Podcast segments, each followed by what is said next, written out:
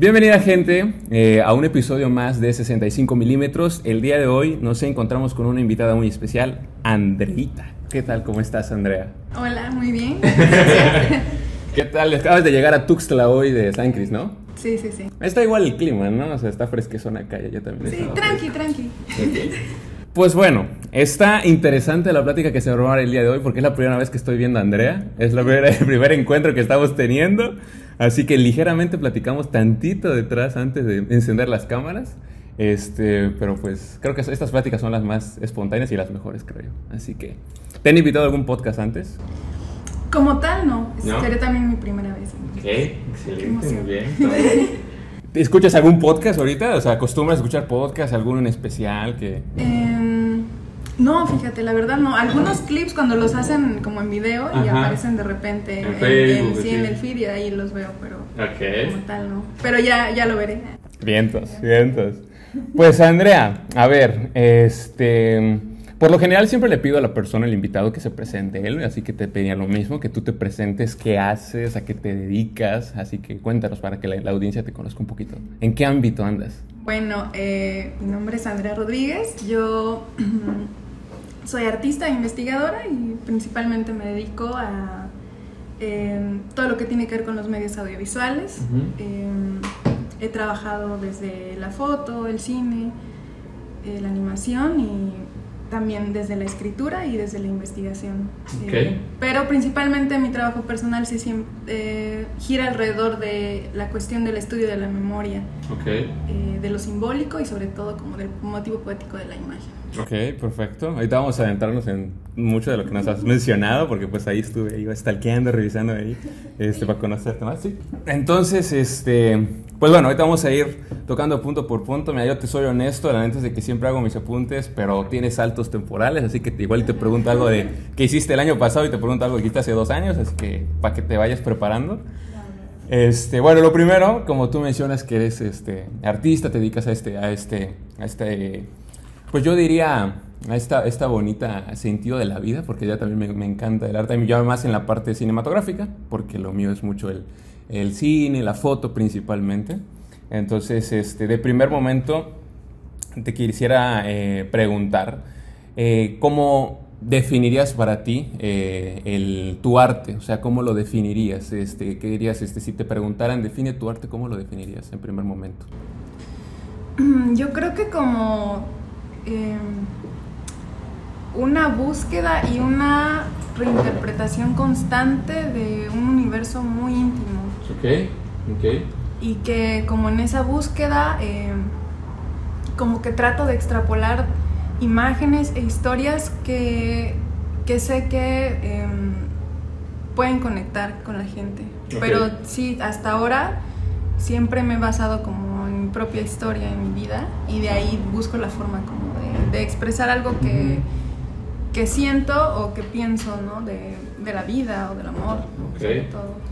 Algo que, y para meternos ya en este medio, en el 2018 tienes el segundo lugar nacional y tercer lugar a nivel estatal en jóvenes investigadores eh, del CONACYT, ¿no?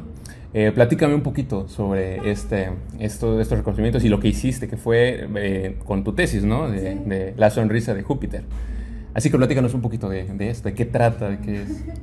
Bueno, eh, la sonrisa de Júpiter fue una cosa eh, eh, un poco este, por azar. Yo eh, estaba básicamente tratando de, de salvar un poco la carrera y de encontrar un proyecto eh, final que pudiera mm, como yo sentirme a gusto y sobre todo que pudiera encontrar eh, o hacer una pieza em, que yo sintiera como mía, como también quería encontrar eh, mi propio estilo y, y entonces fue gracias como al, al- al consejo, yo diría que insistencia de, de la que fue mi directora de tesis, que la profe Andrea, en mi tocaya, que, me dijo, que me propuso hacerlo, convertirlo en una tesis de investigación y, y para mí en ese momento era como, ¿cómo se hacer tesis? Yo creo que eso es para la, para la banda que ya está como, como muy acá, yo apenas estoy a- a- entendiendo que, a qué vine a hacer a la carrera de artes visuales.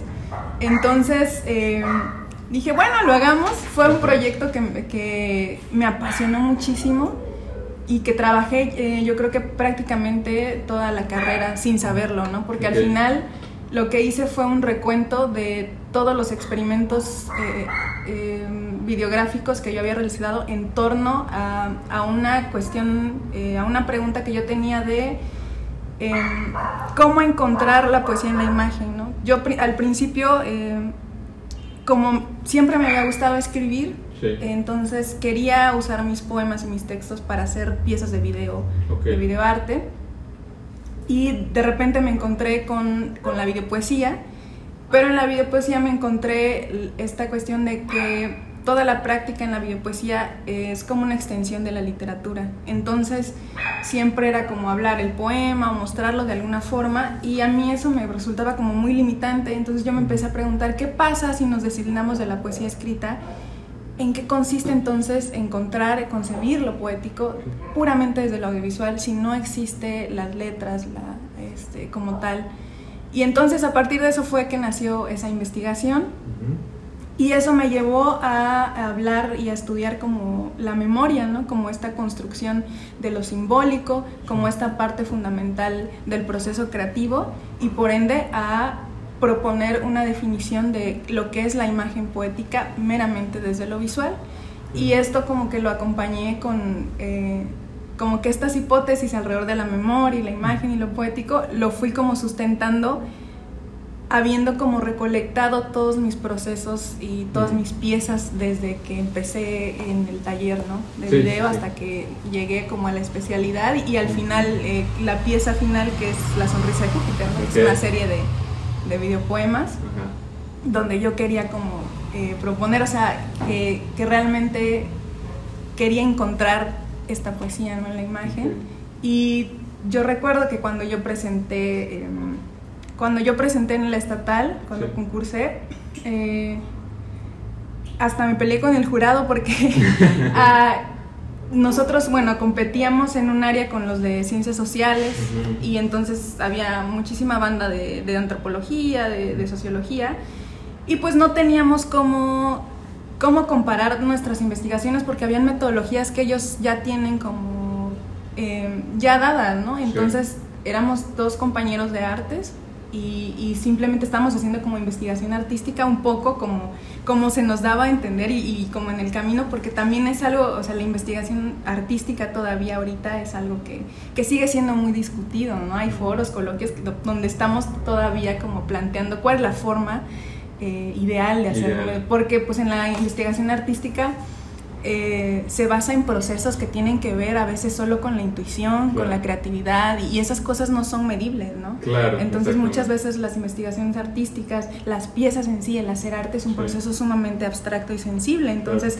querer como eh, extrapolar eso a una investigación, a una metodología, eh, al principio, por lo menos en esta competencia estatal, fue fue un motivo como, como de discusión, de, también me sentí, creo que ni siquiera cuando eh, presenté mi examen profesional defendí tanto mi proyecto como, como en ese concurso, como en ese congreso. Em, y bueno, ya cuando fui al nacional, pues ya fue otra historia, pero yo también iba como con la idea de que yo quería como, solo que, mi trabajo saliera a, a la luz, quería compartir lo que yo había hecho, lo que yo sentía que era lo que me apasionaba muchísimo y también tenía como mucho miedo eh, por esa experiencia del estatal, porque dije, bueno, ahora vamos a ir a un concurso nacional eh, y nos vamos a enfrentar como, a, como compañeros de universidades, de tesistas de todo el país. Y dije, bueno, yo solo me conformo con que con que pueda compartir lo que, lo que, lo que siento, lo que, lo que pienso acerca de la poesía, porque para mí la poesía es mi vida. Y, y, platicaba con un compañero eh, y, estaba como medio triste y dije, bueno, ¿y qué pasa si otra vez este, me tengo que pelear en el jurado y defender que el arte es importante, ¿no? Y digo, bueno, es que no, no, siento que no pueda competir contra toda esa gente. Y, este, y él me dijo eh, algo como, es que Andrea, siempre va a haber, este, o sea, de que van a estar mejor preparados, lo van a estar porque ni siquiera está artes en esa categoría, tuvimos que entrar en humanidades y ciencias de la conducta. o sea, sus investigaciones seguramente van a estar mejor hechas en el sentido de que ellos tienen una escuela diferente, ¿no? Eh, lo único que tú puedes hacer es hablar de lo que amas. Entonces habla de la poesía, habla realmente con esa pasión.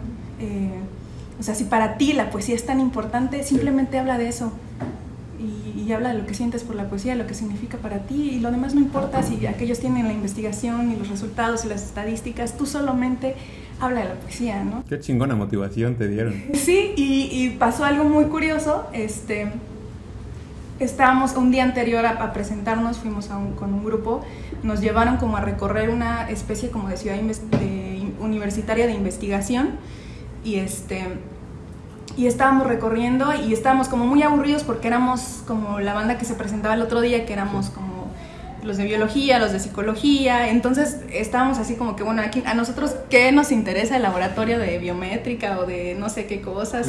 Y, entonces recuerdo que veníamos caminando y de repente un compañero venía así, eh, como adelante de mí y, y de repente estaba, empezó a decir algo como, es que te das cuenta que sabemos como de de diámetros y medidas, pero realmente no sabemos, estamos aquí, pero realmente no sabemos de qué se trata la vida. Mm. Y entonces salí corriendo a alcanzarle y le digo, esa es mi justificación, eso es, eso es lo que me falta para exponer mi tesis, de eso se trata lo que estoy haciendo. Ajá.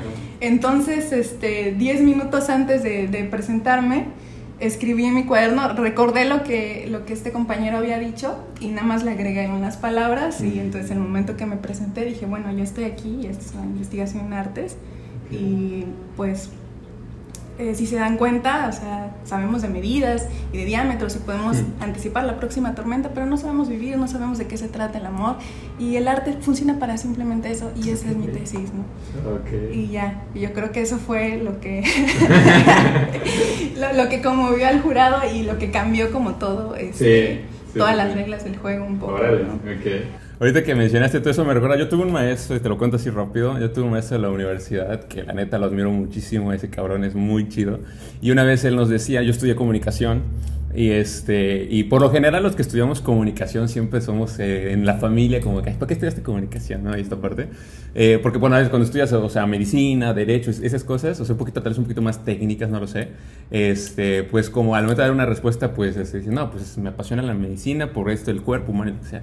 Pero cuando estudias algo relacionado que tenga que ver con artes o con, o con la eh, sociología y todo este ámbito, decía este maestro, es a veces hasta lo más complicado, porque como ahorita lo que dijiste, o sea, cómo eh, dar a explicar tu arte desde tu perspectiva, porque es desde vivencias. Muchas cosas el arte aparte de vivencias, o cosas personales que tú viviste y que probablemente quien te va a escuchar pues no las vivió, ¿no? O sea, no, no, está, no estuvo en ese contexto. Y en este caso, que tú tienes que defender esta parte desde tu perspectiva, desde tu vivencia, desde lo que has... Eh, eh, lo que se te ha ido sumando, ¿no? Y este maestro decía, pues, o sea, créanse que el arte y el, todo lo que tenga que ver con este, entender a la sociedad es de lo más complicado, ¿no? Y, sí, la neta sí, la neta sí lo es, ¿no? Y ahorita que mencionaste esta parte de que muchas veces el arte, de hecho en su momento invité a una amiga mía también aquí al podcast, que ella es, es igual artista, ella se dedica a la pintura y todo esto. Eh, cuando yo le, o sea, le preguntaba, ¿no? Esta parte de, bueno, desde tu arte, ¿cómo defines ciertas cosas? Y ahorita tú mencionaste por ahí, ahí medio las voy agarrando. Este eh, a veces no entendemos ni qué es el amor, no entendemos qué es la vida. Por ejemplo, partiendo en este tema del, del, amor, desde tu ámbito como artista, para ti, ¿qué es el amor? O sea, dirías, desde tu ámbito artístico, ¿cómo definirías qué es el amor? No venía preparada para eso. yo sé, yo sé, pero aquí agarramos de lo que puedo. Bueno, ¿desde mi arte uh -huh. o...? Sí, desde tu perspectiva como artista. Bueno, uff, pues yo creo que... Eh, más bien yo creo que te, te voy a platicar Ajá. cómo yo lo he vivido y cómo lo he convertido en, okay. en, en arte de cierta forma. Eh, okay. Para mí la cuestión del amor siempre ha sido eh, bien difícil. Uh -huh. Yo realmente este, eh, siempre he tenido relaciones como...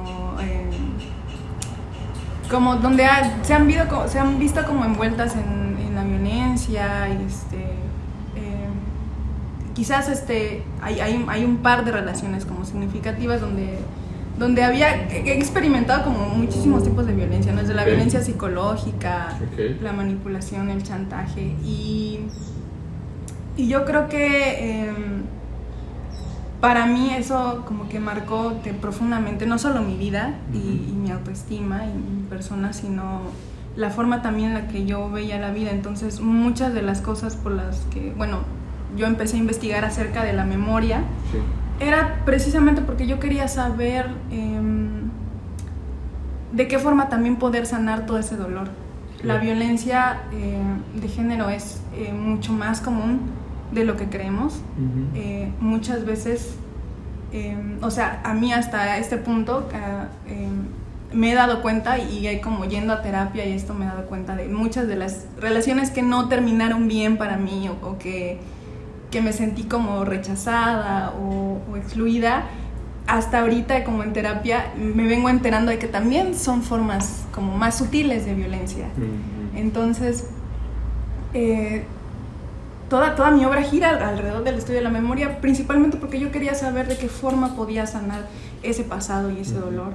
Y entonces en esa investigación encontré que em, la memoria no es algo que le pertenezca al pasado, ¿no? La memoria es algo que se construye siempre eh, es algo que no depende de, el cómo pasaron las cosas, sino eh, depende siempre de, la emoción, de la resonancia, del vínculo que nosotros creamos a las cosas, a los lugares, a los objetos.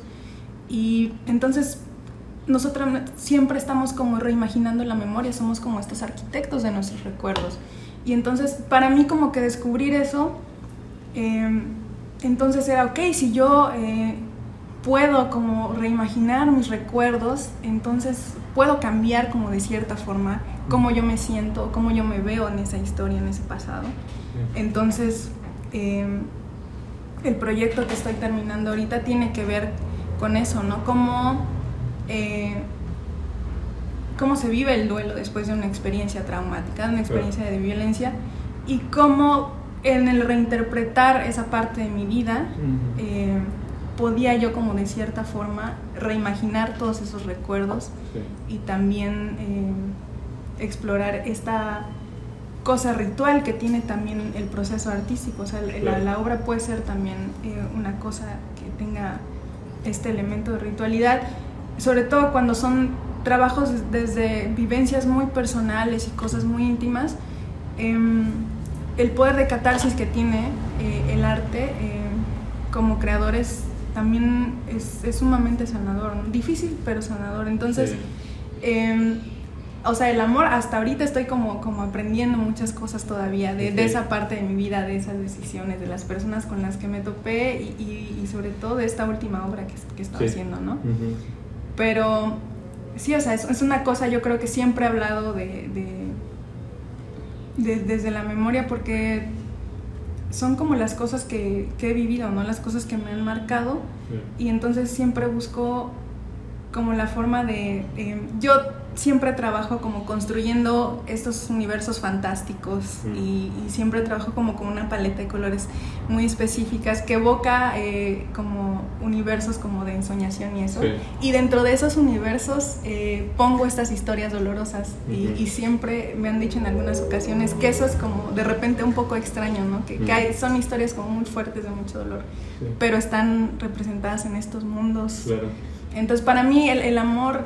Eh, desde mi experiencia ha sido eso, como tomar, eh, pero más bien que el amor eh, en, mis relaciones con otros, yo creo que es como, como una cosa de amor propio, decir, ok, eh, siempre uno puede tomar algo de tu vida traumático, doloroso y puedes convertirlo en algo más, Entonces más bien yo creo que mi obra se trata del amor como conmigo, de, poder como levantarme y decir, ok, vamos a crear ahora algo hermoso, Dice por ahí que los, los artistas sacan de sus momentos más complicados a veces de la vida sus mejores obras.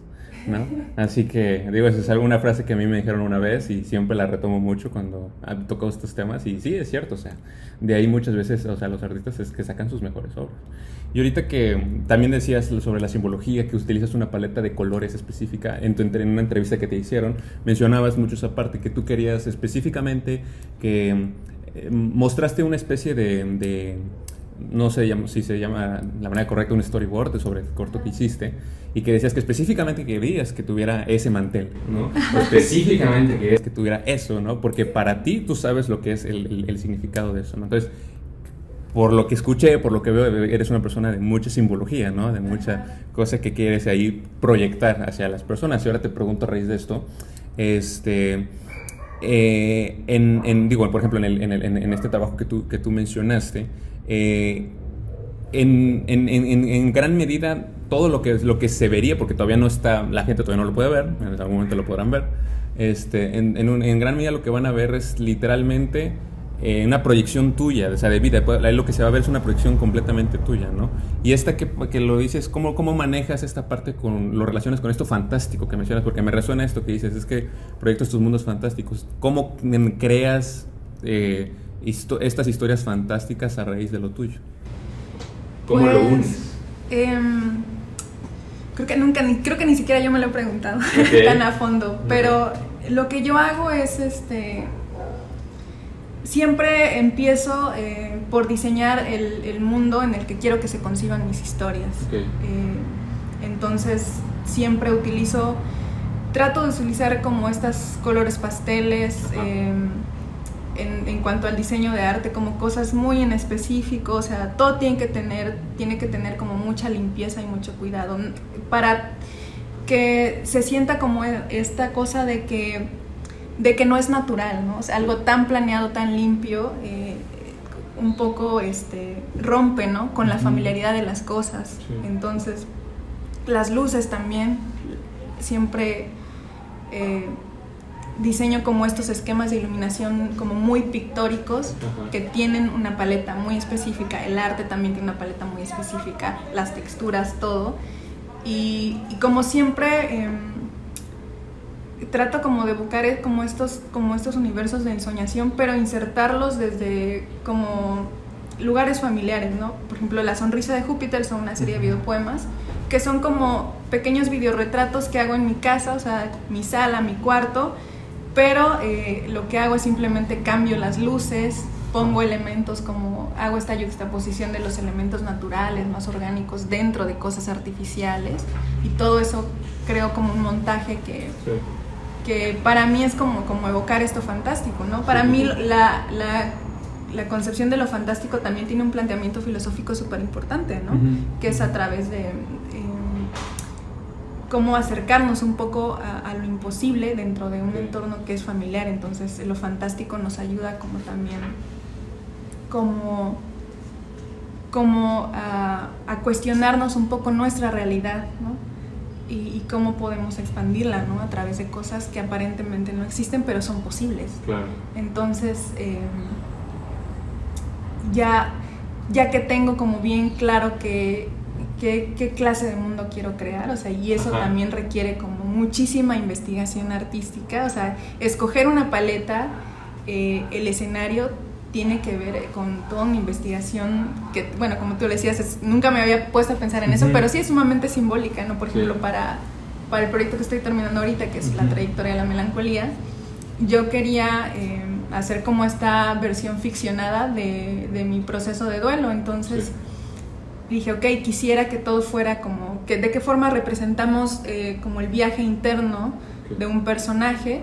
Dije, ok, podría ser un lugar cerrado y entonces empecé a cuestionarme, bueno, sería un cuarto, que sería una casa, y, entonces eh, me topé con el, con el, concepto del laberinto, ¿no? El laberinto tiene muchos significados, desde la narrativa, desde lo filosófico, y tiene que ver eh, básicamente con el camino, eh, la dificultad en el camino para encontrar algo más grande que uno mismo, ¿no? Desde lo medieval es Dios, en la filosofía es la sabiduría, este, en los cuentos, Alicia en el País de las Maravillas, los mitos, este, siempre los laberintos son más bien esta, como estos, este símbolo de una búsqueda de, de, la vida, o sea, la vida duele, la vida, uno te equivocas, te caes, pero siempre buscas algo más grande que tú mismo, que puede ser Dios, puede ser la poesía, puede ser el arte, ¿no? Entonces, creé, em, diseñé la forma de usar un espacio cerrado y de cómo eh, hacer como diferentes tomas o utilizar diferentes esquemas de iluminación para que parecieran ah, en ciertos momentos como lugares diferentes, pero que se siguiera sintiendo que está como alguien que está atrapado y no puede salir.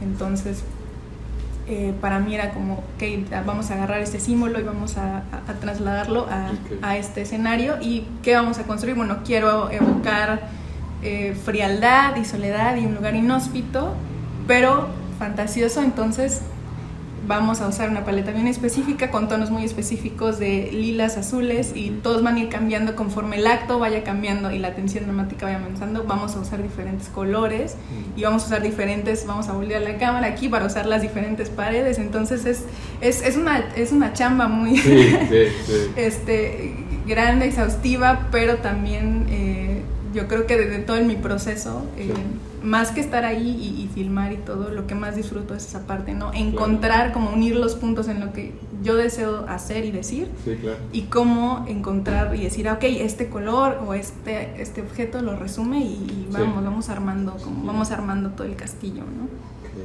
Hay una pregunta que te quiero hacer, pero antes no quiero saltarme a ella sin preguntarte antes esto. ¿Tienes algún referente en cuestión, por ejemplo, de cine, por ejemplo, alguna persona en la que te inspires y digas, eh, este, este, cineasta, por ejemplo, este fotógrafo, por ejemplo, eh, me inspira mucho para hacer, eh, o me inspiró en primer momento para hacer cómo hago mis trabajos? Sí, bueno, yo tengo referencias de todo. Yo guardo así archivos de referencias de absolutamente todo y, nunca le hago al feo a, ningún artista ni a ninguna rama. O sea, yo, puedo tener referencias desde, desde cómics hasta, hasta cine, de todo, de videojuegos, de todo lo que se deje y me resuene, lo agarro. Entonces. Em, Por ejemplo, en cine. En cine, bueno Ahora, a mí, yo creo que, el, por ejemplo, el, cine de Tarkovsky, ah, de Agnes Barda, em, me gusta mucho esta cuestión filosófica ¿no? que hay como detrás. Eh, yo me basé mucho en, en, como en, lo que se dice y lo que se estudia del, proceso de Tarkovsky, ¿no? de, del encadenamiento asociativo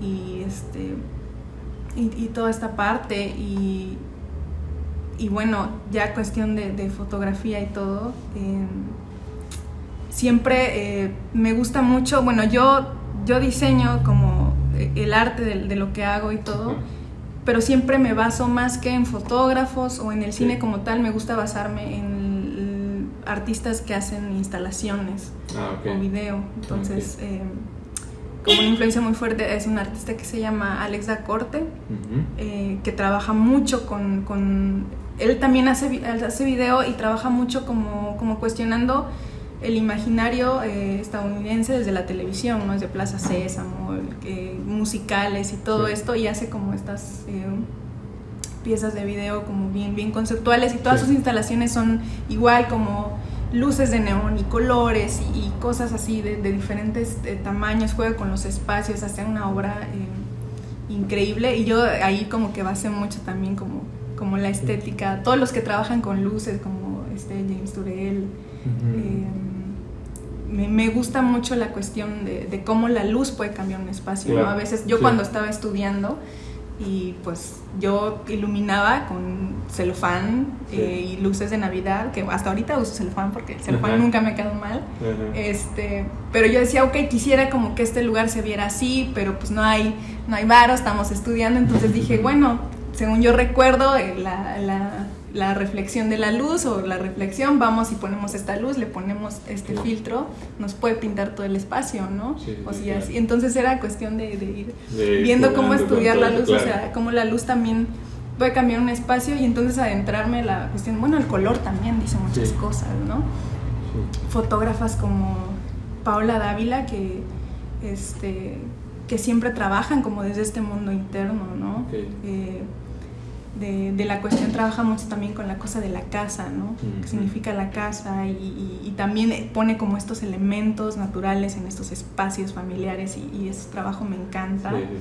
Este, no, o sea, referencias tengo, tengo un montón, pero siempre como que busco conectarme eh, con lo que a mí me gusta hacer, ¿no? Eh, pero yo creo que también en un punto conviene también alejarse, ¿no? Y buscar referencias de cosas que son como completamente lo opuesto. Claro, sí. Pero bueno, hasta ahorita sí, son, son como esos, eh, los, los artistas que trabajan con luces, con, con montajes y con mundos internos, son, son las cosas que, que me han marcado. Y justo Paula Dávila eh, es la, la, nos dijo una vez en una clase que siempre era bueno tener como a la mano tus referencias, porque cuando estás solo y estás como en tu proceso, siempre tienes que recurrir a tus autores para hablar con ellos, ¿no? Mm para consultarles, te sientes perdido, habla con tus referentes, habla con tus autores, habla con, tus artistas. Y, sí. es justo lo que hago, a veces no sé cómo, cómo, cómo corregir una escena que no me gusta o hay, hay algo que no me cuadra o, o, no, o simplemente no puedo escribir lo que quiero. Entonces digo, bueno, voy a consultar con este escritor, con este, y voy a ver dar película y, encontrar las respuestas, ¿no? Y siempre funciona también. Ok. Voy a, voy a, regresar a la pregunta que te iba a hacer hace ratito porque me gusta en lo que estamos metiendo, pero quiero retomar la que, que te iba a hacer antes. Cuando hablabas sobre esta cuestión de, de, de, la construcción del laberinto y toda esta, esta parte, este, eh, y creo que es inevitable aquí atrás de producción, de seguro ya lo estaba este, sabiendo que me iba a ir por esta línea. Este, por ejemplo, eh, esta parte espiritual, porque yo creo que la parte lo siento, producción, este, esa parte espiritual es... Aquí somos en 65 milímetros súper abiertos y queremos conocer la que nos diga el invitado.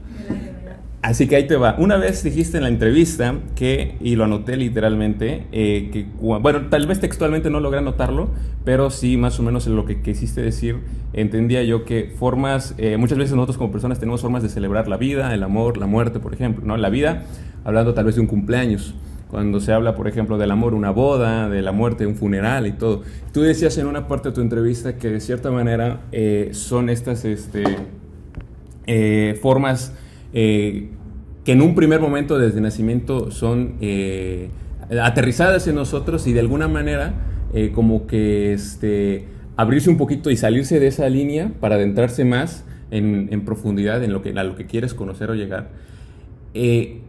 ¿Cómo has manejado esa línea en esta cuestión este, espiritual dentro de tu proceso artístico y creativo? Eh, tomas referencia de, no sé, inspiración de alguna religión o de plano no? ¿O cómo manejas esta línea espiritual religiosa, si es que la hay? Y si no, ¿cómo es? O sea, ¿de dónde, de dónde adquieres como que esta energía, por así decirlo? Yo creo que es algo que justamente empecé a plantear en mi trabajo, en, este, en ese proyecto específico de la trayectoria de la melancolía, em, porque yo quería hablar del duelo, de mi duelo, pero yo no quería... Em, ponerme frente a la cámara y como dar mi testimonio como sobreviviente de violencia. O, yo no quería como relatar un diario, eh, yo quería más bien como hacer como una reinterpretación de todo lo que había pasado y yo quería hablar justamente de lo que yo había sentido, Como, como quizá en, hasta cierto punto de una forma abstracta. Em, y entonces dije, ok, ¿de qué forma puedo, puedo yo Em, plantear el duelo sin necesidad de, evocar esta cosa traumática y, dolorosa. no, no para negarla, sino como para saber qué había después de eso, ¿no? Y entonces dije, ok, yo creo que em, me, acordé de em, eh, esta cosa de la psicomagia, que son como estos actos simbólicos que como que ayudan como, como a liberar... Psicomagia. La psicomagia de, de Jodorowsky. Entonces eh, dije, bueno, una pieza, una obra de arte puede ser un acto psicomágico. O, entonces dije, ok, si planteo una obra como mi propio duelo y decir, ok, voy a hacer esta pieza, voy a hacer esta pieza de video para relatar mi duelo mientras yo elaboro mi duelo, pero, pero lo vamos a hacer de esta forma ritual, o sea, como si cuando... Eh, y esta es una cosa que, mi mamá siempre me ha dicho, porque mi mamá es tanatóloga, que son los, los como terapeutas que, que son específicos para tratar las cosas del duelo. Y, y, lo que mi mamá siempre me decía es como, escribe una carta con lo que sientes y quémala, ¿no? Mm. Entonces dije, bueno, ¿por qué no hacer de una pieza eh, esta carta que se quema, pero una cosa más, más grande, ¿no? Y, yo como vivir el proceso y aparte ir creando la obra al mismo tiempo.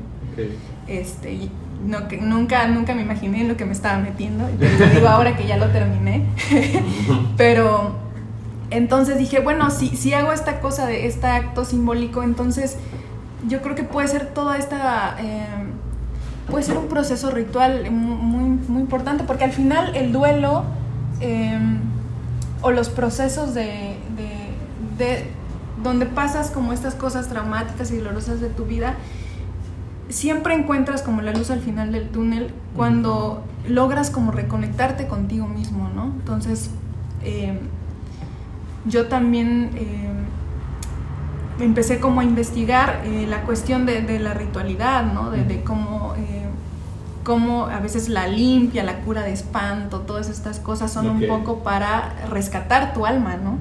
Cuando, cuando vives un proceso así, una enfermedad, entonces estos actos rituales se tratan de eso, rescatar tu alma para reconectarla con tu espíritu y, pueda seguir adelante. Entonces dije, bueno, quiero, quiero hacer una pieza que hable precisamente de eso, mientras yo busco por rescatar mi alma, ¿no? también en, la misma obra.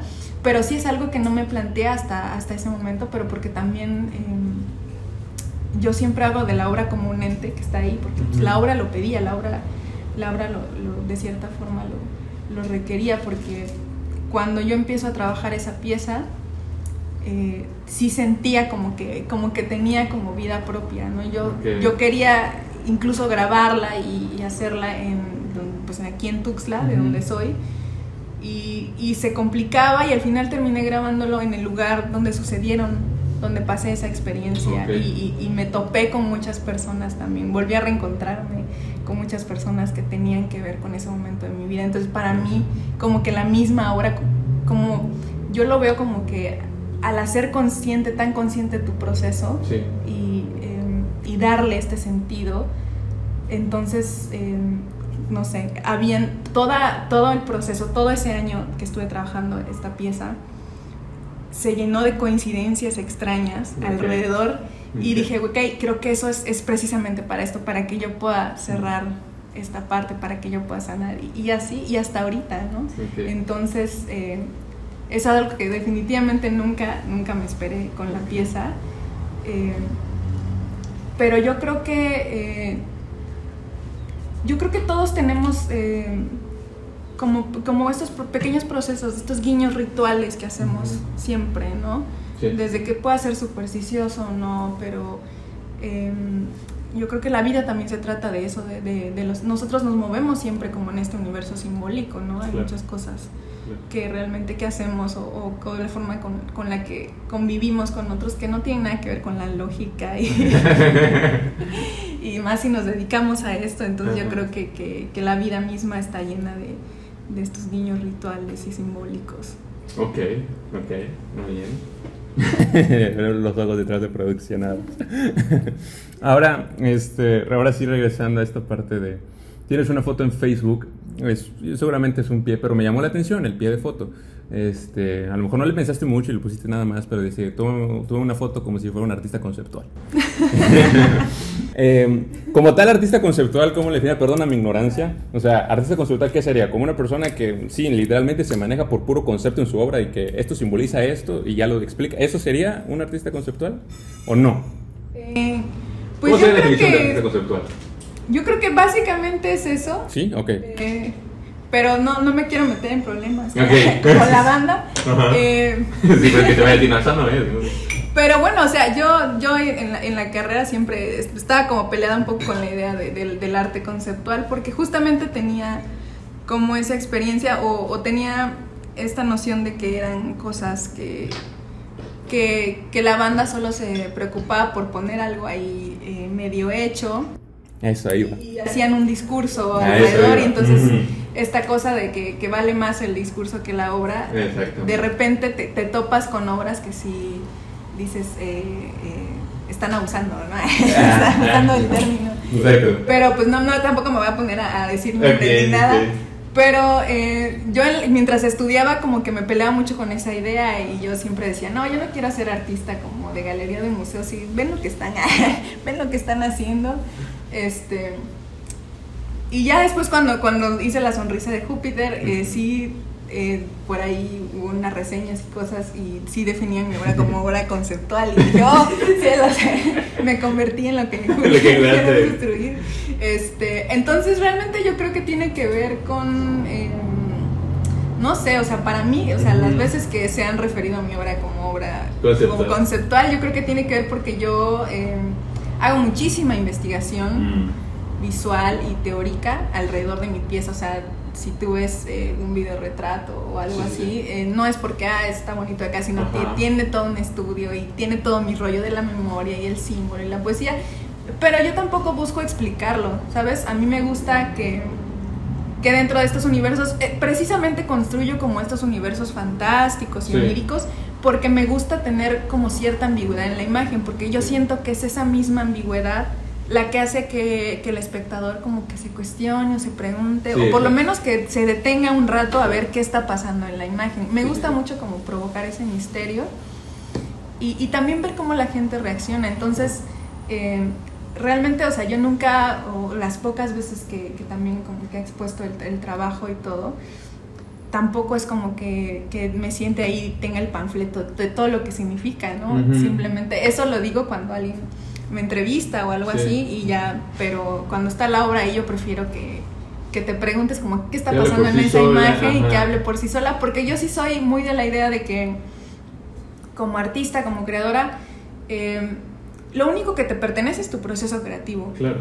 Una vez que la obra está terminada y está allá afuera, la obra es del público y Sí. la van a interpretar y la van a apropiar, ¿no? Como ellos quieran. Sí, y, lo único que es enteramente mío es, mi- es mi proceso. Entonces, una vez que la obra está afuera, ya.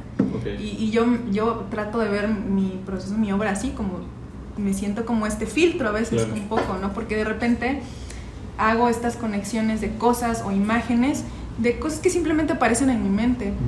Entonces, este, muchas de las imágenes que están en, en la trayectoria de la melancolía son, son imágenes que de repente me vinieron a la mente mientras yo veía, en- en- justamente el año pasado en la, en la cuarentena, mientras yo estaba como en la 15 temporada de, de Grey's Anatomy, ¿no? O sea, yo estaba como tratando de desconectarme y de Sí. repente aparecen como estas cosas y entonces ya luego voy uniendo los puntos. Entonces yo eh, hasta eso ni siquiera me siento a veces del todo como dueña de lo que hago, a veces simplemente soy, me siento como este canal Sí. y a veces como esto que pasó en la trayectoria, ya que está, estoy trabajando la pieza, la pieza como que de repente Sí. decide con quién y dónde, ¿no? Y cómo.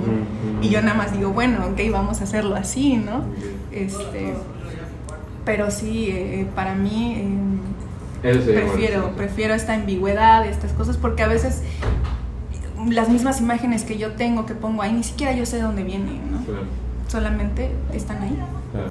Y, cacho mucho lo que dices y te sigo porque igual, o sea, a mí me ha pasado, eh, mira, yo tengo una, siempre lo menciono, no sé por qué tiene amiga aquí, que siempre lo menciono en el podcast, es un gran amigo mío, este, y, y, por ejemplo, a veces a mí me toca platicar con él, él es, él es músico, él es cantautor, y él desde su, desde su área artística, que es la música, eh, muchas veces me cuenta, ¿no? El trasfondo que hay detrás de cada, cada canción que él hace, ¿no?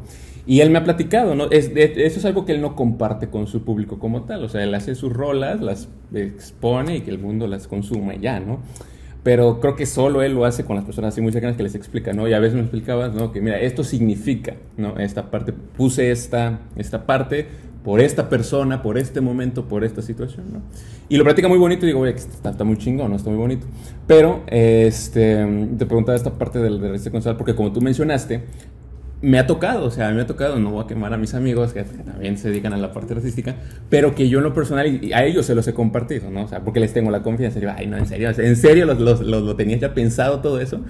Y, y es esta parte de tú qué opinabas que eh, aceptarías si te lo quieres reservar para no tener problemas con tus amigos artistas. Pero este, sí me ha tocado ver cómo hacerme esta pregunta si se está abusando en cierta medida de esta parte del arte conceptual, ¿no? O sea, se ha hecho mucha tendencia hoy en día en redes sociales de los artistas que dicen, no, pues es que esto sí lo pensé desde un inicio y este, o, o, o, o ya sea que algo muy extravagante y que le da una gran explicación, o, algo, todo, lo, lo- todo lo opuesto, ¿no? Algo aparentemente muy sencillo que cualquiera pudo haber hecho, pero le dan una gran explicación y dicen, ah, por eso ya es arte. ¿Te gustaría dar tu opinión acerca de eso? Te la- Sí, pues yo creo que este tampoco me asusta. ¿Qué opinas de la estatua esa invisible que se ve? Ah, por ejemplo, ese es un buen ejemplo. ¿Qué opinas de eso? O sea, igual no se escuchó desde hace producción, pero nos decían sobre esto, de la, de la estatua invisible. Es que yo creo que en el mundo del arte hay de todo, Ajá. hay absolutamente de todo. Y yo creo que eh, este tipo de cosas, este tipo de obras, eh, eh, pues sí, o sea, no, no, no, tienen defensa. O sea, porque esta persona lo vendió por Sí, yo creo que más bien ya... Creo que por 100 mil dólares. 100 mil dólares una estatua invisible y lo compraron. Creo que ahí más bien ya tiene que ver, eh, más bien no tiene nada que ver con el arte, Yo Mm, creo ok. que ahí ya es, es, es un entorno y un mercado sumamente corrupto eh, por otros eh, motivos y agencias que no tienen absolutamente nada que ver con el arte.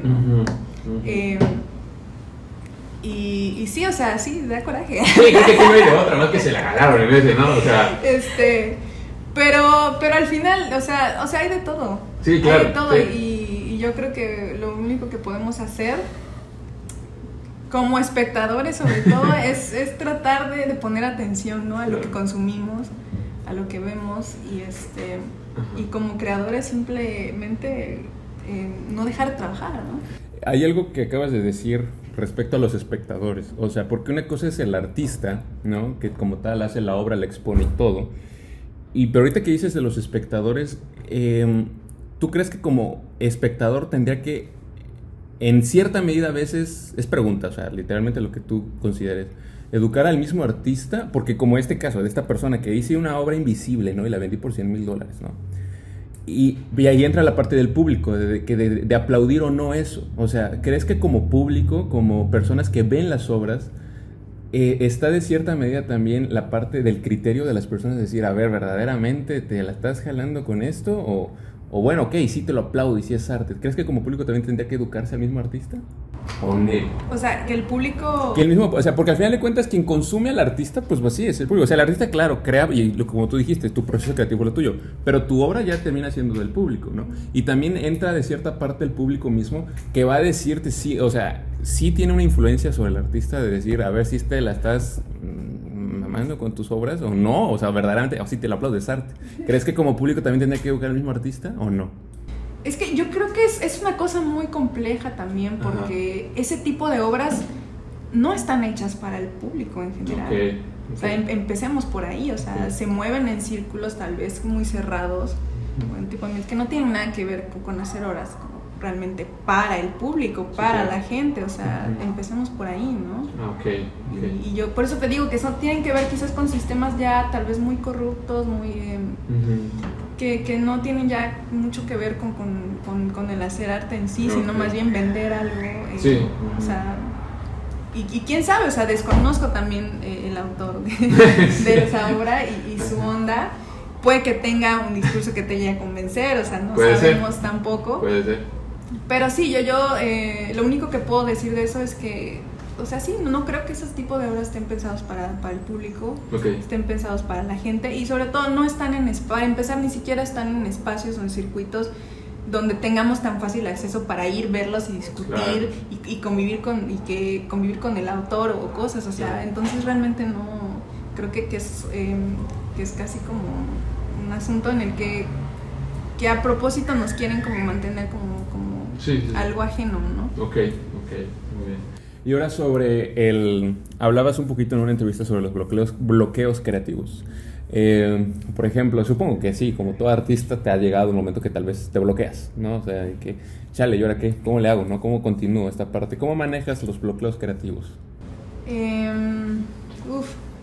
Bueno, yo sufría muchísimo de largos periodos de bloqueo creativo. Ok. No fue hasta que tuve la oportunidad de estar en una residencia de guion eh, femenina que eh, justamente nos plantearon la idea de que si el bloqueo creativo realmente era un bloqueo o era una cuestión de autocensura, ¿no?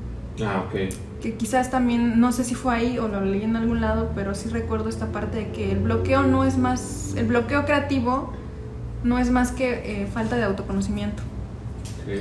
Entonces yo creo que estos periodos, porque también se pueden traducir a la vida, o sea, en la vida hay muchos momentos donde nos hemos sentido un poco estancados y perdidos. Claro.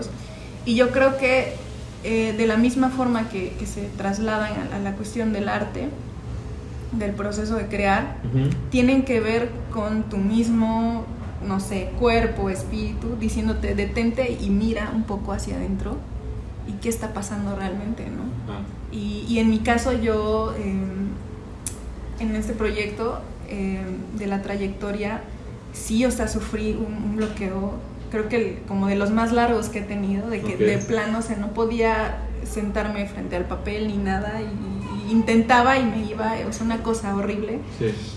Y fue hasta que entré a esta residencia, o sea, justamente entré a esa Ajá. residencia de guion porque dije, tengo, Sí. tengo que escribir ya. Sí.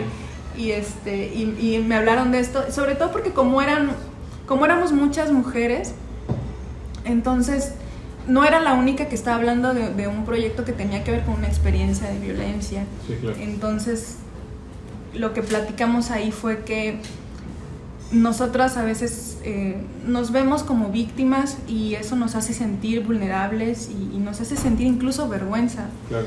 Y, porque todavía es muy difícil no hablar, hablar de, de- de violencia y cuando se sufre violencia usualmente eres juzgado y por qué no te diste cuenta antes y, Sí. y- y qué haces así.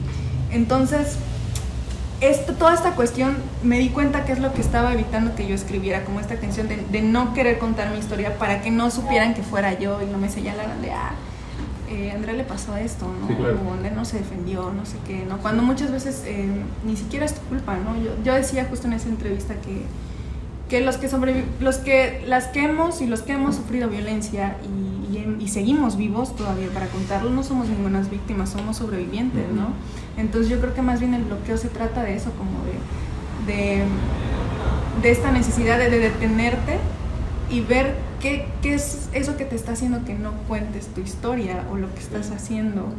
Y muchas veces dentro del proceso creativo también es bien importante como dejar respirar la obra, alejarte un poco, sobre todo si haces como cosas así autorreferenciales y eso, y siempre como estar acompañado, ¿no? O sea, hacer arte eh, no siempre es fácil, ¿no? No siempre es cómodo, pero siempre es necesario, ¿no? Ok. Hasta ahorita que mencionaste también sobre la parte de la, de la censura, este, nuestro, nuestro querido y hermoso país México, que es un lugar eh, rico en cultura, o sea, en, en tradiciones y en muchas cosas, sin embargo, pues también uno de los lugares donde menos apoyo se le da a la cuestión artística. O sea, y estoy seguro que una persona como tú que está muy metida en este ámbito lo habrá visto, ¿no? Que es a veces difícil encontrar como tal el, el- el- el apoyo y el, este, y el empuje a algo que, como decía Carla Souza en una plática que dio una TED Talk, que, que muchas personas creen que el arte no es digna de nuestro financiamiento, ¿no? Entonces, eh, ¿Cómo, cómo, cómo desde, desde tu trinchera, eh, cómo ves a, a- a el- el- este choque cultural que has, que, de México en, re- en comparación con los países que has visitado? Porque un pajarito me dijo que has visitado otros países, ¿no? entre ellos Argentina y este... Uruguay. Uruguay. sí. O sea, el contraste cultural, por ejemplo, eh, hablando de esta parte artística, ¿cómo ha sido? ¿Cómo, ¿Cómo ha sido este choque cultural y artístico? Eh, bueno, yo creo que solo puedo hablar por en, eh, en comparación a Argentina, que es donde viví más tiempo, ¿Cuánto tiempo viviste ahí? eh, como seis meses aproximadamente. Entonces, eh, yo lo que sí noté es que eh, hay como mucha más, hay como muchísima variedad y cosas que hacer, ¿no? Frente Ok. al arte. eh, yo recuerdo que la- los, como los cursos de verano de, de- Ujú. de los centros culturales que eran así como, de, de- del, como del gobierno y así, Sí. eh, tenían ofertas eh, educativas y culturales como bien, bien amplias, ¿no? Eh, o sea, ya no era tu em, introducción a la pintura o para niños y teatro, o sea, habían como temas un poco más densos, este, incluso habían eh, círculos de lectura sobre obras súper en específico, íbamos a hacer el taller para leer a Dostoyevsky, cosas así, Sí. o sea, eran, eran cosas ya muy pesadas Sí, y amplias claro. y había muchísima variedad. eh, y lo que me habían contado es que eh, pues Argentina tiene esta historia, ¿no? De, de, de una como democracia muy reciente, una situación política muy convulsionada. eh, entonces, a mí me contaban historias de que en estos periodos donde el- el, eh, los militares no ocupan el, el poder y, y pasan todas estas cosas, eh, los recintos culturales y esos empiezan a ser prohibidos, ilegales. Entonces es la misma gente que, que los defendía y que entonces la que por mucho tiempo la cuestión de, de- del arte y la cultura eran, eran cosas que se tenían que hacer por debajo del agua, entonces todos los recintos culturales eran clandestinos, o sea, imagínate eso, ¿no? O sea, Sí, que- claro. y, y- y, o sea, no estamos tan malos, eso no pasó hace, hace 100 años, ¿no? O sea, estamos hablando aquí, creo que quizá yo estaba niña todavía, ¿no? Sí, Cuando eso pasó, no sé. Entonces, eh, eh, la gente sí, yo veía como muy, muy aferrada, ¿no? A, a- a tener estos espacios. Y, y se nota, o sea, se ve, o sea, nada más la, la oferta que tenía, o sea, se veía que... Y había, o sea, de, de- de siempre, o sea, siempre yo veía cosas que hacer, cosas en donde tú podías llegar a aprender estos eh, temas bien específicos de cualquier rama, de danza, de, literatura, y, y había un movimiento muy fuerte de eso. Yo recuerdo que, que era muy común, este... Bueno, yo, yo en ese momento estudiaba escritura creativa Ajá. Y mi profesor siempre de repente nos invitaba ¿no? a los slams poéticos que eran en el antro, ¿no? Y a mí se me hacía como muy curioso, ¿cómo es posible? No? O sea, vas a un antro, Sí. pero esta noche va a haber slam poético, ¿no? Es Órale. como una O sea, cosa- órale, órale, Sí, o sea, o sea, las fiestas y eso, había fiestas, pero habían sus momentos para que la banda leyera poesía o así. No y eso era como muy común, ¿no? Eso, o sea, a mí solo me pasaba pues con la misma banda que estudiaba artes, ¿no? Ajá, con los claro. conocidos, pero ya es como una cosa mucho más general, ¿no? Más Wow. amplia, ¿no? No es, no es allá, yo creo que no es de unos cuantos o de los que les gusta, sino este y, y eso se me hacía muy chido pero pero yo dije ok tiene sentido que después de, haber como vivido en la clandestinidad Sí. y dije bueno o sea realmente me pongo a pensar tendría que pasar eso en México para que digamos ok esto sí este sí sirve no sí funciona claro. sí, sí nos sirve de algo Sí, claro. Una, una vez vi una película, ya no me acuerdo cuál fue, pero bueno, eh, era sobre la Segunda Guerra Mundial y este, estaba enfocada en Polonia. Y pues igual, o sea, eh, toda la, la cuestión de artística, pues por la cuestión de los nazis se, se eliminaba, ¿no? Y, y sí, o sea, me recuerda mucho esa parte de la película que clandestinamente, ¿no? En sótanos se hacía teatro, se hacía, se declamaba poesía, ¿no? Y toda esta parte. Y este, ahorita me sorprende mucho que hiciese ir a un, ir a un, este, un antro y que haya un espacio para leer poesía. O sea, digo yo, qué chido por ellos, ¿no? Por eso, y, y al mismo tiempo dije, qué, qué cagadito que México, con trabajo y ves estos espacios, ¿no? Para poder tener el, el, este, eh, conocimiento y, y compartir sobre todo, ¿no? Y este, mm, ¿cómo lo ves? ¿Estamos muy alejados de que suceda? Así siendo muy realista desde tu México. sí yo creo que sí Sí, ¿verdad? sí sí Tristemente. Ajá. Pues, y hablando de eso, tú acabas de hacer un taller hace poco so- para niños. Ah, sí. Para, ¿qué fue? Escritura artis- eh, artística, ¿no? Creativa. Para niñas y niños, ¿no? O sea, hablando de esta parte de que, bueno, que no hay esos espacios, pero tú estás haciendo un cierto espacio. Platica un poquito sobre este proyecto. Sí, bueno, pues el, el taller se llama Poesía para Curiosos. Ajá, pues, para curiosos. Porque justamente quería eso, ¿no? Como... eh, y eso, y eso es algo que heredé de mi tiempo viviendo en Argentina, que cambió la forma en la que yo como abordé la escritura, ¿no? Ujú.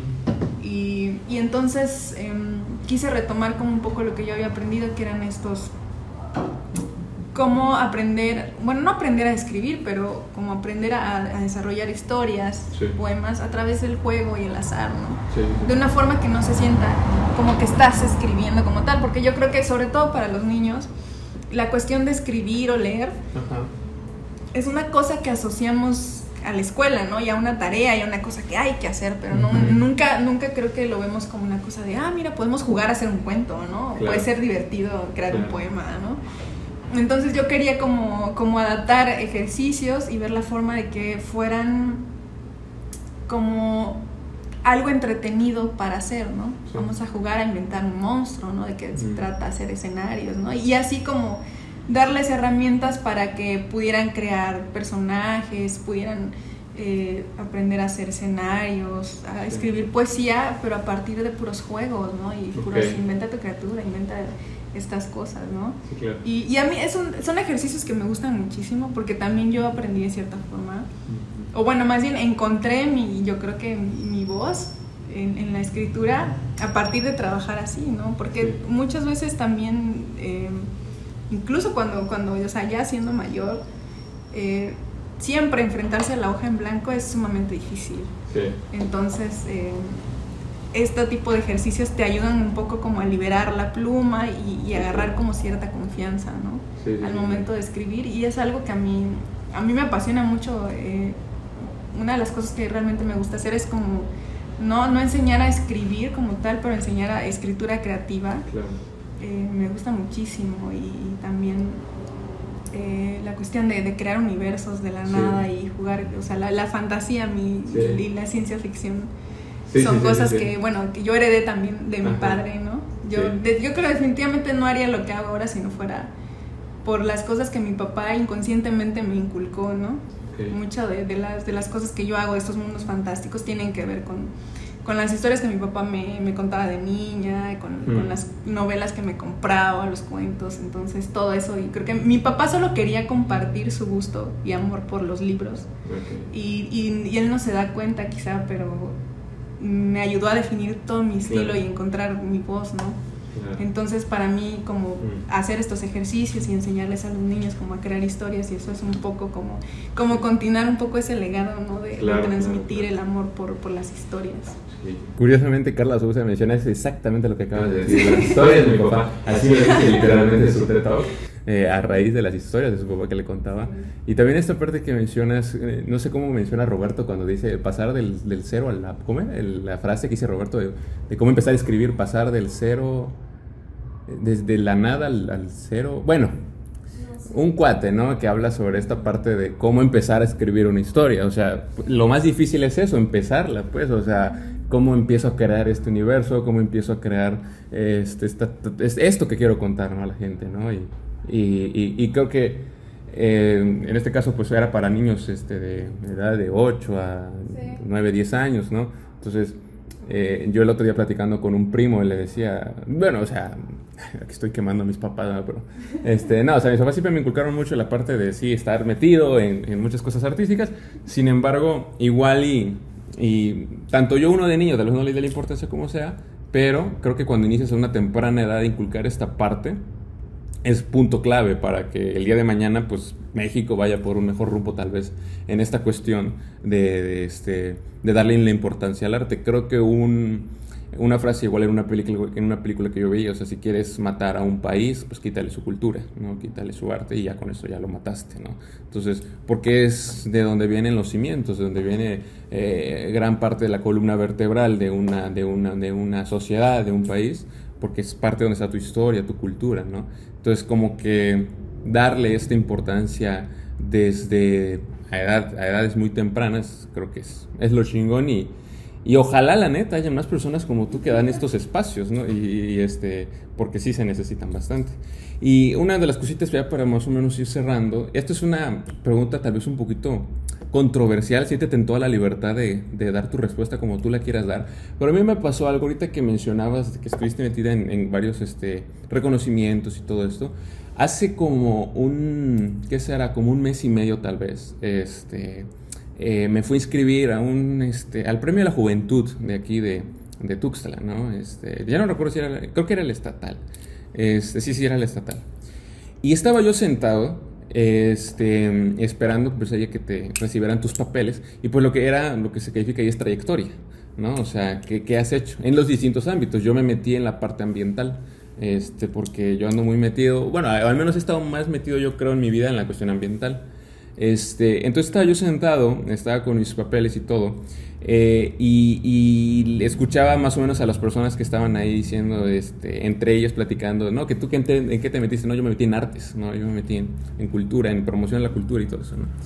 Entonces, me, estando ahí, me di cuenta eh, que, que, digo, o sea, se premia, ¿no? La trayectoria y todo, pero dije yo, como que ya viéndolo por otro lado, dije, entonces aquí se va a premiar al que haya aportado más al mundo, al que haya hecho más cosas por, por las personas, ¿no? O sea, el que, el que tenga, y pruebas de ello, o sea, porque puedo, sí. puedo llegar y decir, no, pues yo hice esto en tal pueblito, a ver la prueba, ¿no? Pues no la tengo, no, pues entonces no vale, ¿no? Y justamente eso lo mencionó una chica que estaba ahí sentada, que ella se metió en la parte justamente social, y este artes artes y social no cómo se llama la categoría pero tiene que ver con el arte y, y, y cultura y, decía, no, pues le decía a otro compañero, no, pues que yo me acuerdo que fui a, a, este, a Berriozábal a trabajar con niños en una escuela, pero no tengo pruebas de ello, dice, o sea, no tengo ni cómo comprobarles que hice eso, ¿no?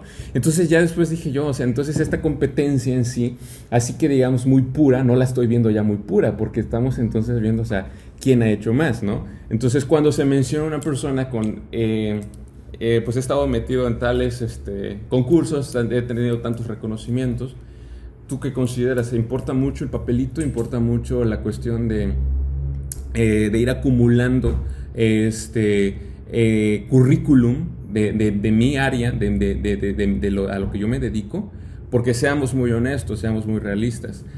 algo que también es cierto es de que en este país, y no solo en este país, en muchos lados, verdaderamente al final de cuentas el papel no siempre viene importando, viene siendo lo de menos. Aquí basta con que tengas una muy buena palanca y, y, pasas por encima de aquella persona que estudió miles de, cosas y estuvo metida en miles de diplomados.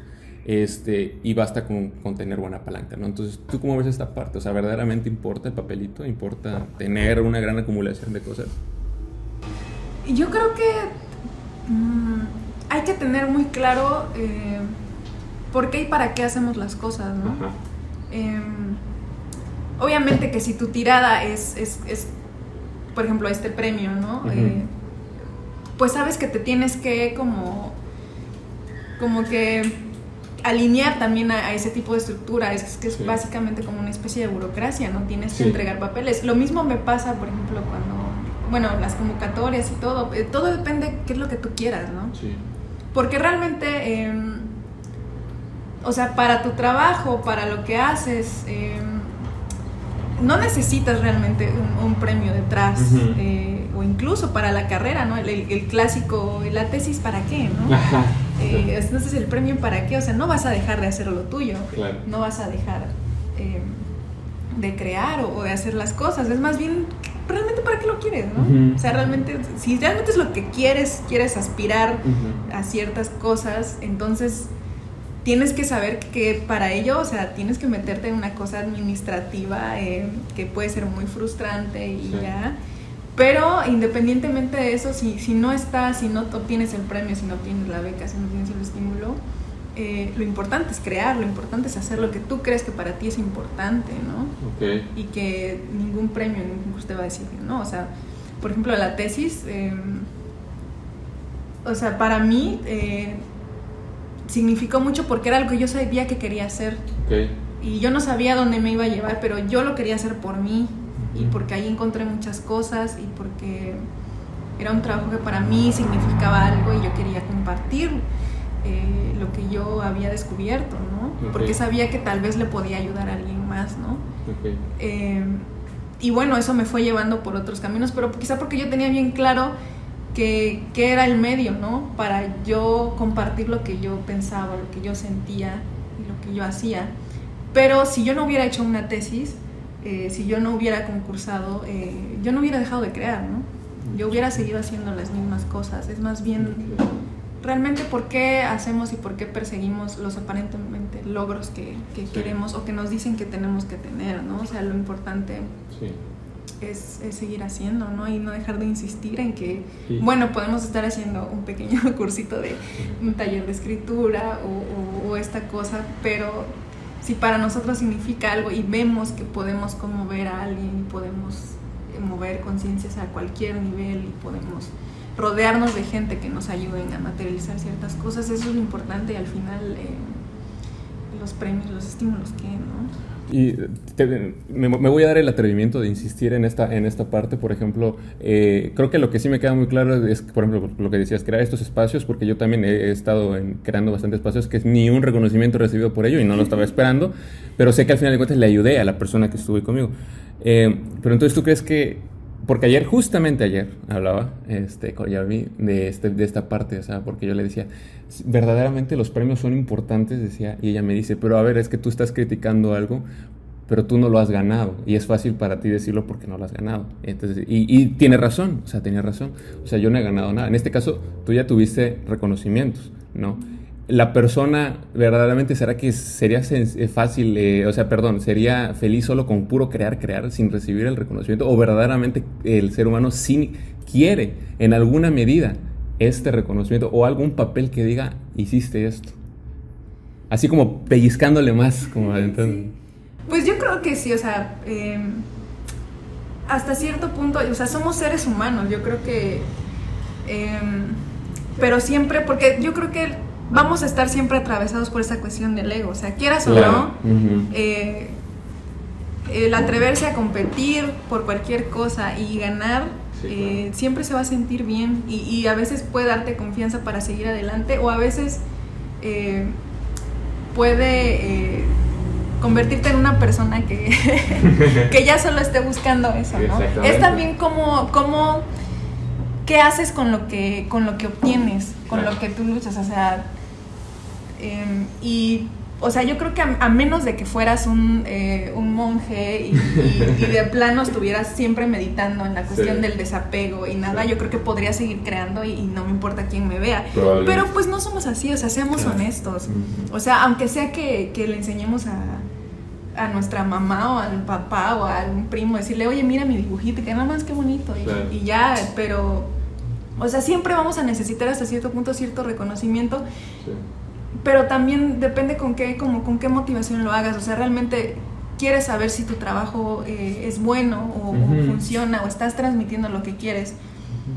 Porque quieres sentir que, que, que, que tienes un propósito que, puedes alcanzar algo o, simplemente porque es una cuestión meramente de ego y, solo quiero y yo creo que por eso hay muchos artistas este también como haciendo obras este como por los reconocimientos hay mucha gente que se mueve así no y no digo que esté mal o sea igual nadie puede voltear a ver tu trabajo eh, puede cambiar batería. Ok ok ok. este y sí puede, puede ser difícil también, ¿no? O sea, yo mucho tiempo, de, de, sobre todo cuando estaba en la universidad, yo creo que nadie daba un peso por mí. y este y me costó mucho trabajo encontrar lo que yo quería hacer y lo que yo quería transmitir y sí se me sentí como, como muy sola y muy ajena también a todo ese mundo y, me cuestionaba un montón si, si, realmente estaba yo aquí por algo o simplemente mejor me dedicaba a otra cosa. Entonces muchas veces a veces los reconocimientos o los logros eh, por ejemplo, para mí significó el, decir, ok, sí, sí, voy por buen camino, creo que puedo, puedo hacer cosas más grandes. Y, no por, por, los logros, sino por lo que, porque eso a veces te da la posibilidad de que tu obra pueda llegar a más gente, ¿no? Entonces, para mí, los logros, los premios, las becas son, son simplemente ese trampolín para que yo pueda tener más recursos y, más proyección de, de, de, lo que hago y no se quede solo como conmigo, ¿no? ¿Te, ¿Te gusta Mafalda? Me encanta. Me encanta Mafalda. ¿Por qué te pregunto esto? Este, ¿Crees que tu obra eh, eh, en algún punto, o no sé, bueno, a lo mejor no, ya lo estás haciendo, más bien ya lo estás haciendo, pero orillarla ya eh, para regresarle, este, no regresarle, o como más que nada como aportarle al mundo, porque de por sí tú desde tu misma obra hablas sobre esta parte de, de este de violencia que se sufren, que sufren las personas, ¿no? Entonces, Ori, Ori ¿crees que como artistas eh, deberíamos en cierta medida orillarla también hacia esta parte de ayudar y aportar a las personas? ¿Por qué te preguntaba lo de Mafalda? Por ejemplo, yo Mafalda en un principio conocí el pan Mafalda por mi mamá. A mi mamá le encanta Mafalda. Y, yo en un principio leía las historietas y, este, o las películas porque me llegó a comprar DVDs de, de Mafalda. Y esa era una caricatura muy divertida, pero al final de cuentas era una crítica social, ¿no? En muchas cosas que, que, hacía que, hacía este Kino.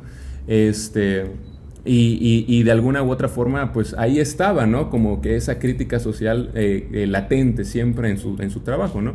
Entonces te pregunto, ¿cómo artista crees que debemos regresarle algo, aportarle al mundo o simplemente dedicarte a tu arte O sea, no tendrías por qué regresarle nada. ¿Tú cómo ves esa parte? Mira, qué interesante porque yo recuerdo que un maestro una vez nos dijo, eh, nos estaba dando justamente como un taller para aplicar al PECDA. Okay. Y decía, o sea, no me vengan con esas cosas de que voy a hacer una obra o no sé qué para hablar de no sé qué y ayudar a, a, las comunidades de no sé qué o ver esta otra razón de lucha social. O sea, ustedes son artistas, ustedes son las personas más inestables y menos este, apropiadas para andar luchando por alguna otra razón social. O sea, ustedes dedícanse a hacer lo que les gusta y lo que saben hacer y, despreocúpense, porque realmente, oh. o sea, y yo, y yo en cierta forma creo que sí tiene razón, porque eh, pues si no fuéramos, eh, no sé, abogados de derechos humanos o cosas así, yo creo que, y sí, hay, hay, mucha banda que también admiro mucho que hace cosas, ¿no? Y obra desde lo político y, y, trabaja, ¿no? Los, la, el cine comunitario todas estas cosas. Y está muy chido, eh, productos de, de, tienen que ver con las colectividades y eso, ¿no? Y, y, a veces yo me sentía mal y decía, justamente me, me, preguntaba eso, y decía, bueno, ¿y por qué? O sea, ¿a quién le interesa mi vida? ¿A quién le interesa mi dolor? Creo que debería estar como esa banda que está haciendo cosas con los niños o en las comunidades, mm. pero simplemente no puedo, o sea, yo me lo he planteado y, y no he podido. Y, llegué a como entender y decir, ok, es que no, no es mi onda, ¿no? No es mi fuerte, quizá eh, yo encuentro respuestas y, y, por este otro lado y, yo creo que no, es, o sea, no está mal, pues. Eh, sí, o sea, esta cosa de, de, mi trabajo, de mi proyecto, sobre todo este último que tiene que ver con la, cuestión de, de, cómo, es, eh, cómo fue para mí vivir eh, violencia. Yo lo planteé como, como una forma también como para yo hablar por primera vez de eso. Y, y yo, yo estaba realmente pensando en solo eso, en cómo, cómo, cómo sanar esa parte, cómo, cómo externarlo y cómo crear una obra al respecto que me ayudara a resolver esa parte. Y a raíz de, de esta entrevista que tú mencionas, que fue la primera vez que yo hablo como eh, voz alta de eso. Yo me encontré con muchas personas, amigas, compañeras, eh, que se sintieron como muy conmovidas y muy tocadas por lo que yo había dicho en mi proyecto. Y, y también muchas otras que se acercaron también a compartirme sus vivencias de violencia. Entonces dije, bueno, es que al final eh, yo creo que se trata de eso, o sea, yo no hice mi proyecto como para decir, ok, yo me las sé todas y, claro. y voy a hablar de la violencia de género y, y voy a ponerme la bandera eh, violeta y voy a defender ahora, porque, porque para empezar ni estoy en ese punto, apenas estoy lidiando con mi propio, claro, que claro. es difícil. Eh, y yo no puedo abogar todavía, ¿no? Por otras historias de otras mujeres y, y me encantaría, o sea, me encantaría en un punto poder llevar lo que yo hice en ese trabajo y, y poder eh, hacer ese mismo trabajo con otras mujeres que también hayan vivido violencia, ¿no? Me encantaría, pero no es una cosa sencilla, no es una cosa que puedas despertar un día y Ay, ya me armé en taller y vamos. Claro, sí. O sea, para eso hay que tener también mucha responsabilidad. Y yo admiro muchísimo a, a las mujeres artistas y las que tampoco, las que no son artistas que están eh, también eh, son portavoces y que están luchando ¿no? para erradicar la violencia de género. Pero desde como mi trinchera, desde lo que yo hago, ahorita en este punto de mi vida yo solo puedo hablar de mi experiencia sí. y he visto que, que el, el, yo hablar de esto y el, y, el, y al haber creado esa pieza, de cierta forma ha creado un espacio seguro para que otras mujeres también claro. se sientan escuchadas, se sientan acompañadas. Y yo creo que al final el arte se trata de eso, o sea, mi intención nunca fue hacerlo, pero como que yo intuía que también podía pasar, ¿no? Sí, claro. Y, y al final se trata de, de, solo eso, o sea, si pudiera yo también, ¿no? Este, eh, eh, me lanzo al ruedo, ¿no? Y hablar de, de, la, de la razón, de la lucha social y todo, pero pero no estoy en ese punto de mi vida y, y no sé si realmente sea eh, el trabajo que a mí me toque hacer, ¿no? Yo creo que, que, lo que me ha funcionado y lo que me ha ayudado a conectar con, con, muchísimas personas es de esta forma en la que trabajo y las, y las piezas de las formas en que las concibo y las creo. Y a veces quizá eh, eso puede ser mucho más significativo, ¿no? Claro, Para la vida de alguien, o sea, a mí me he topado con... Desde que yo hice la sonrisa de Júpiter, eh, me pasaba algo bien curioso que alguien veía como lo que estaba trabajando, leía mi proyecto y esta cuestión de la memoria y todo.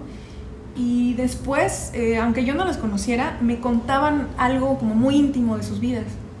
Y me pasaba siempre, y yo me quedaba así como, pero pues estamos hablando de mi tesis. ¿Qué está pasando aquí? Entonces ahí fue como me, me fui dando cuenta que, que tú nunca sabes cómo va a conectar tu trabajo con las demás personas. Entonces, lo único que yo puedo hacer y lo que yo sí puedo asumir completa responsabilidad es de ser eh, brutalmente honesta claro. Y, y, auténtica con lo que siento y con lo que hago y, y, eso es lo que ha ayudado a muchas otras personas a conectarse ¿no? con lo que hago y, y a tener un momento quizá de paz o de confianza o de abrir y, entonces para mí eso es ¿no? quizá no, no necesito eh, hacer más porque yo creo que simplemente no, no sabría cómo, ¿no? Quizá sí. no, no es este no es mi escenario, ¿no? Claro. Entonces, hasta este momento he trabajado bien desde lo íntimo y lo personal y, y, asombrosa, o sea, para mi sorpresa también ha funcionado para conectar con, con la gente. Entonces, yo creo que seguiré también por ese camino. Claro, sí, Y ahorita nada más así como algo que también quisiera preguntarte así rápido, eh, ahorita que hablarás sobre esta responsabilidad que hay detrás de, ¿tú crees que se debe separar el arte del artista en todo momento? O en ciertas cosas no. ¿A qué me refiero con esto? Una vez vi una escena en una película eh, que hablaba y eh, era una, una, una, docente que preguntaba a sus alumnos, ¿se debe separar el arte del artista? Y ponía el ejemplo, este, valga la redundancia, por ejemplo, este, de, de, Michael Jackson, ¿no? Ponía Michael Jackson, ¿no?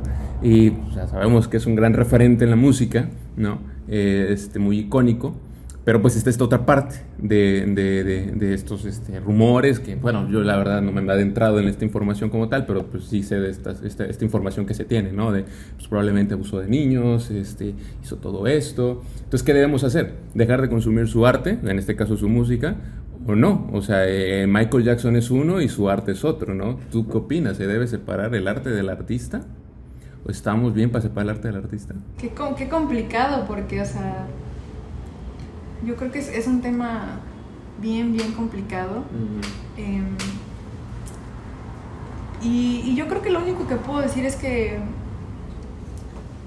que, hay que ser como muy cuidadosos porque, eh, o sea, los grandes artistas no son grandes personas muchas veces. Eh, yo tenía una maestra de budismo que decía que que a veces como que le damos demasiada importancia como al talento o a la inteligencia y, y los infiernos están llenos de eruditos, ¿no?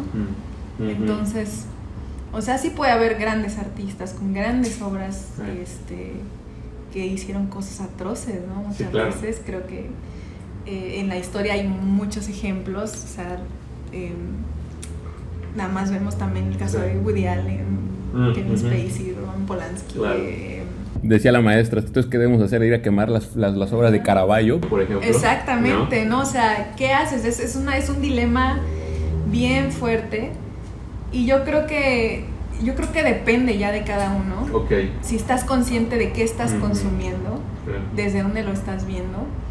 Eh, pero sí, o sea, yo creo que hay que reflexionar un montón en, en que podemos, y yo creo que una vez fue motivo de, de, una discusión con un exnovio, porque él como que defendía esta parte de que es que quiero crear la gran obra y ya como que puedo morir feliz. Y le digo, pero si te das cuenta, puedes llegar a crear esa gran pieza, eso no te va a hacer mejor persona. Claro. Uf, ¿no? ¿Para qué le dije?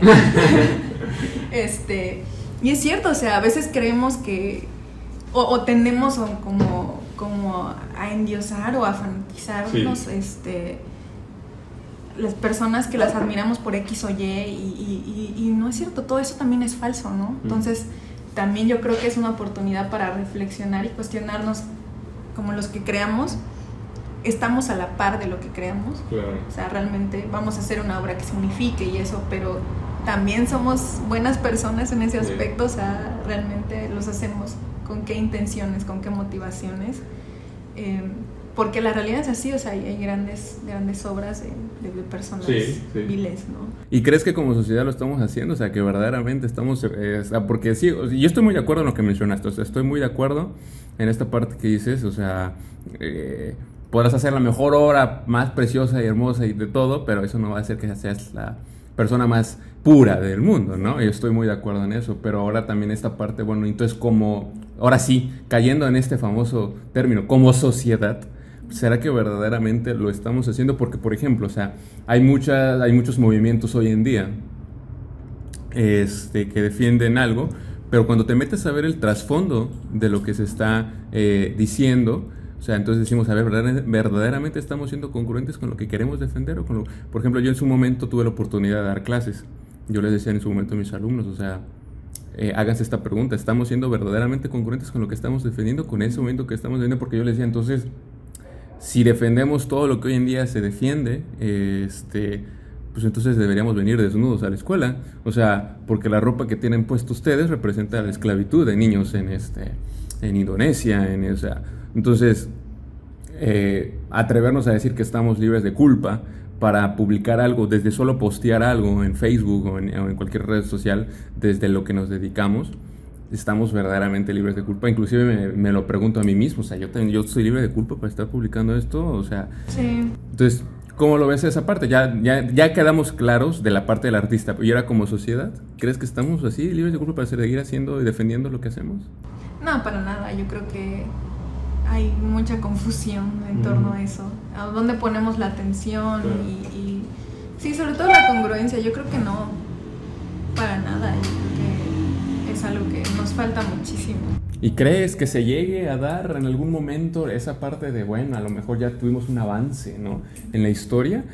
Porque hay muchas cosas que antes parecían impensables en, en la historia de la humanidad, ya están sucediendo, ¿no? ¿Crees que en algún momento se llegue a dar este paso grande, enorme, de que digamos, bueno, ya lo estamos siendo 100% congruentes? No sé, yo en esas cosas de repente soy muy pesimista. Eh, y es bueno ser pesimista, la verdad es bueno. Eh, yo también pienso lo mismo. Em, no sé, mira, yo creo que podría pasar, pero quién sabe qué mundo nos toque vivir cuando eso suceda. Okay qué condiciones, en qué condiciones estemos, que tenga que suceder para decir, ah, ok, ya agarré la onda. Ok, ok. Muy bien, perfecto. vamos a pasar ya a la parte final, con esto vamos a ir cerrando. Y en esta parte tenemos preguntas así súper rápidas, súper randoms, este, que acostumbramos a hacer a los invitados. Así que agárrate. Este, bueno, primera pregunta. No, no, no, no voy a quemar a nadie, ¿verdad? Pero, ¿qué es lo más ilegal o extraño, raro que has hecho en tu vida? Que si lo llegaras a contar, pues lo cuentas y le dices así, pero la neta no sé cómo llegué a hacer esto. Más ilegal. O raro, o más loco que hayas hecho. Algo que no manches, me la volé haciendo esto. pues yo creo que eh, robaba libros. pero para mí robar libros no es un crimen. Ok, cuéntanos, ¿por qué no? Sí, en mi defensa, robar libros no es un crimen. Eh, primero los robaba de Sanborn. Con, una, con un novio que tenía. Este, que fue su idea. Qué romántico, ¿no? que fue su idea, yo solo dije, ok, ya. sí quiero libros. Okay. ¿Cómo le hacías? Fíjate que fue una cosa muy, también como muy tonta. Yo creo que por eso dije, ah, bueno, este, o sea, simplemente llegábamos a Sanborns, este, él abría su mochila y, caminaba como con la mochila medio abierta y ya solo me decía, mira, cuando veas un libro que te gusta solo señálalo o empújalo ahí en la mochila. Entonces ya íbamos como caminando, haciendo como que había dinero para comprar y ya nada más veía y, y ya los metía y ya después cuando teníamos la mochila llena ya nos salíamos corriendo, ¿no? Y nunca, o sea, nunca se activó ese sonidito de... No. O sea, ya está, para que gente que quiera agarrar libro en Sanborn no nos van a agarrar. Estoy, estoy hablando que eso lo, lo, hicimos hace como, quizás hace como 10 años. ¿no? Bueno, a lo mejor ahorita ya la seguridad aumentó. creo que todo pasó porque él ya lo había hecho antes ah, y, y, me dijo que no había sonado a esa la cosa, alarma, la alarma. Entonces dije, órale, vamos. Y ya este... ¿Cómo cuántos libros se sacaron de...? Pero yo creo que yo recuerdo que hicimos como la cuenta y habíamos como robado como dos mil pesos en libros. Wow. Una cosa así. Ahí si Sambor se está viendo un día esto. si tenía pensado invitar a Andrea para una ponencia o algo. Una presentación de Ya creo que lo van a pensar Este, y ya después, o sea, luego esa relación terminó, pero pero ya después se me quedó la maña de, ¿Ya lo hacías tú? De, no, o sea, ya no ya nunca más me metí a Sambors, porque ah, la verdad, o sea, la adrenalina es, es, es fuerte. Entonces yo ya lo que hacía era como, ¿qué? De las bibliotecas. o sea, luego pasaste a enfadar que lo... Ajá, o sea, ya veía algún libro chido así en la biblioteca o algo y era sobres, o sea, no, es un crimen, ni lo van a leer. ok, ok. Y este... Exacto, pero ya tiene muchos años que no, que no robo. que no robo. Que no robo. Y entra en Sí, ya. este, y sí, o sea, alguna vez también de un restaurante, este, y esa es una historia que conté apenas la semana pasada. Okay. Eh, no sé si han visto que en cuando pides en una estela, Artois, eh, te dan una copa muy bonita. Sí, sí. Este, Y pues sí, también me tocó. Eh, dije, no, la necesito, la quiero, la necesito y este y también me la, me la llevé. Me chispaste. Ajá, pero sí, esos, esas son historias como de que pasaron como hace 10. ya pasó un rato, ya. ya. tiene un rato que, que no hago esas cosas. Okay, ya, está reformada. Ya soy una ciudadana modelo. A mí me resuena porque una vez yo uso muchos anillos, o sea, yo soy de usar muchos anillos. Yo tengo la manía de que no compro anillo por comprar, sino que cada anillo tiene que eh, reflejarme algo, ¿no? O sea, todo anillo que tengo puesto es porque me lo dio alguien verdaderamente muy especial o porque me recuerda algo el anillo. Y una vez fuimos con un primo a este a una tienda en plaza y este y él yo tengo un video en mi canal de YouTube donde explico qué significa cada uno de mis anillos, que en ese entonces tenía como 8 anillos nada más. Y me dice, este, no manches, están muy chidos esos anillos. De hecho no lo traigo puesto. No, no es ninguno de estos, no. Este, pero me dice, tú siempre dices que tienen que tener una historia tus anillos, ¿no? Y dice, sí, que no sé qué. Le digo, ay, ¿cuál te gusta de ahí? No, que pues ese. Pero ya había comprado cosas y ya no quería gastar más. Salimos de la, de la tienda, nos fuimos a comer ya cuando salimos nada más veo que saca de su ese, pero con la etiqueta puesta todavía. Mira aquí ya para que tengas otra historia a contar. Hijo de tu pinche madre, ¿cómo te lo vas a robar, güey? Le digo. Y dice, no, güey, ya tienes una historia bien chingona para contar esta de O sea, y ahora estás aquí. Ya. Tenía razón. Exactamente. Y la neta es una buena anécdota, es una buena historia. Así que no estamos incitando que roben, ¿verdad? Sí, no, no roben libros. No, roben, no, roben libros. Depende de qué libro sea. Pero la neta es que está muy... Hay una película que se llama Ladrona de Libros, ¿no? Es una historia completamente opuesta, ¿no? Creo que está basada en la Guerra Mundial, ¿verdad? Pero, sí. Pero, pero te voy a decir una cosa, o sea, robarte el libro... No. Bueno, bueno, ok. Ojalá hubieran escuchado todo lo que se habló ahorita, que se apagaron las cámaras. Pero bueno, este... Entonces quedamos en que, este, en las partes finales de las preguntas, dijiste que eh, como 20 enciclopedias te agarraste de Sam. sí, poquito más. Un poquito más, ok. Muy bien, entonces, este, no roben. Ah, pero te iba a decir que hasta eso, hasta eso te iba a decir ahorita, antes de que se apagara la cámara, que hasta eso yo siento que son cosas que no estoy diciendo que roben, pero que son cosas que digo, bueno, si robas, ya de perdis que sea algo sí, que te va a aportar, ajá, valioso un libro, por ejemplo, ¿no? O sea, digo, o, de, o muchos. Ajá, o muchos libros. Ya de perdis, o sea, pues sí, qué bueno que haya sido un libro y no otra cosa, ¿no? Algo, un, no sé, algo de valor, un celular o algo así, ¿no? Ok. Este. eh, rápido, gusto culposo musical. El reggaetón. ¿El reggaetón? O sea, ¿no eres de que te guste orgullosamente decir que te gusta el reggaetón? Bueno, fíjate que no, porque tampoco me gusta mucho la idea del gusto culposo. Es como hay que siempre estar orgulloso de lo que uno es y escucha y consume. Ajá. Pero sí, o sea, eh, luego sí me miran feo cuando digo eso. o sea, a mí cuando, cuando estoy trabajando y, o sea, me desvelo, cosas así. En lugar de que te estés inspirando con una canción tranquila. Ajá, o sea, prefiero escuchar cosas como que me tengan así al tiro, ¿no? Moviendo el este, cuerpo. Ajá, y no me importa que tan, tan guarra sea la letra. El, chiste es que, que te, te, llegue como esa energía. Pero sí, o sea, nunca falta que alguien, más bien siento que es culposo, pero por cómo la gente reacciona cuando, cuando lo digo, a que yo realmente sienta vergüenza de, de, que me gusta, porque realmente, o sea, yo escucho así como de todo, ¿no? Ok, ok, muy bien. ¿Has probado alguna droga? Sí. ¿Cuál? Mm, pues fíjate que, me siento hasta un poco mal porque estudié artes y como que no, siento que no viví lo suficiente. pues yo sé que el clásico toque, ¿no? Que te pasan ahí en el estacionamiento de la escuela. en el salón. Eh, pero sí, fuera de eso, ¿Y no has tenido como que un viaje así en el que se te aclararon más ideas? Porque yo tengo un amigo que utiliza mucho eso para cuestión artística. O sea, ya fuera de relajo, o sea, lo utiliza para inspirarse y tener más ideas. ¿Tú lo has hecho? No, fíjate que, o sea, a mí nunca, o sea, las veces que... ¿Quieres? Aquí trae. pues las veces que como que me ofrecieron marihuana y así, realmente era así como que, ah, bueno, están todos cotorreando, mm. bueno, pero nunca me gustó, o sea, siempre como que me daba náuseas y el olor y, este nunca fue lo mío. Y yo siempre he tenido amigos, mis amigos más cercanos siempre me decían, no Andrea, o sea, no te drogues, o sea, ya es suficiente, si te drogaras, no, por favor no lo hagas. Entonces, este, entonces por eso aquí nunca me llamó la atención y, yo creo que yo siempre he sufrido depresión, ansiedad, entonces yo no me quiero imaginar si realmente me hubiera gustado ese desmadre, okay. donde estuviera ahorita. Lo que sí me gustaría mucho experimentar, pero también siento como que, que uno tiene que prepararse es como estos, de la cuestión de los hongos o, Ah, no sé, ok. o sea, esos tipos de, de viajes sí. sí, me gustaría experimentar, Sí, pero sí. en la ayahuasca y todo eso.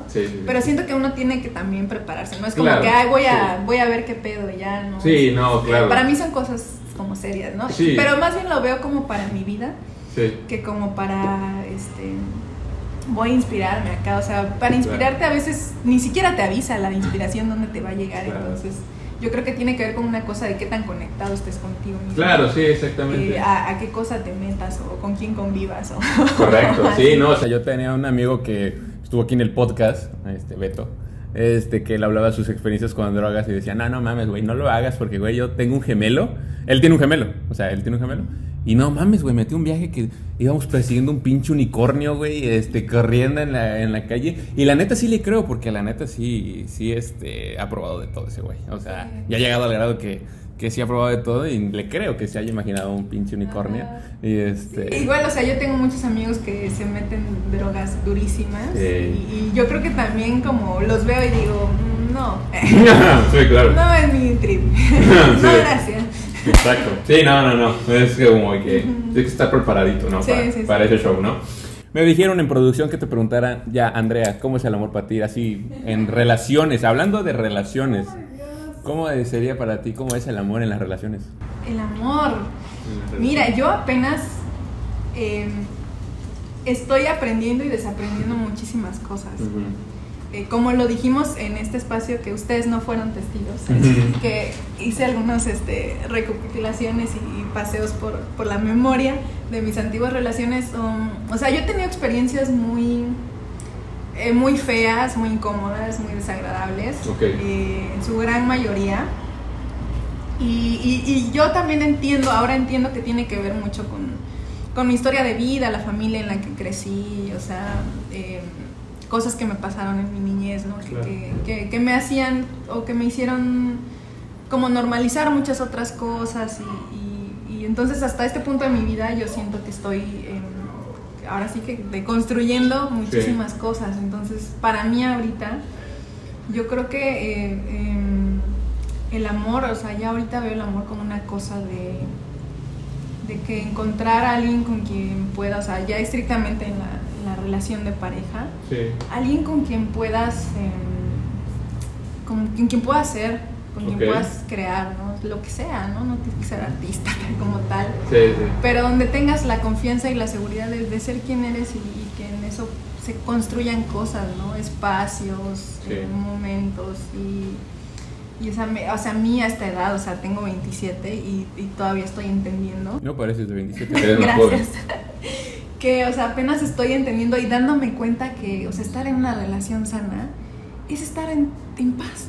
Y no es, no necesita, y es como una cosa sorprendente para mí, es como decir, oye, podemos estar aquí, cotorrear y, y Sin matar, y no ya, y- y nadie se agarra del pelo. Y tú me dijiste, y a ver, enséñame ese. me- ¡Wow! Dije, no manches, o sea, siento como mucho tiempo libre, ¿sabes? Claro.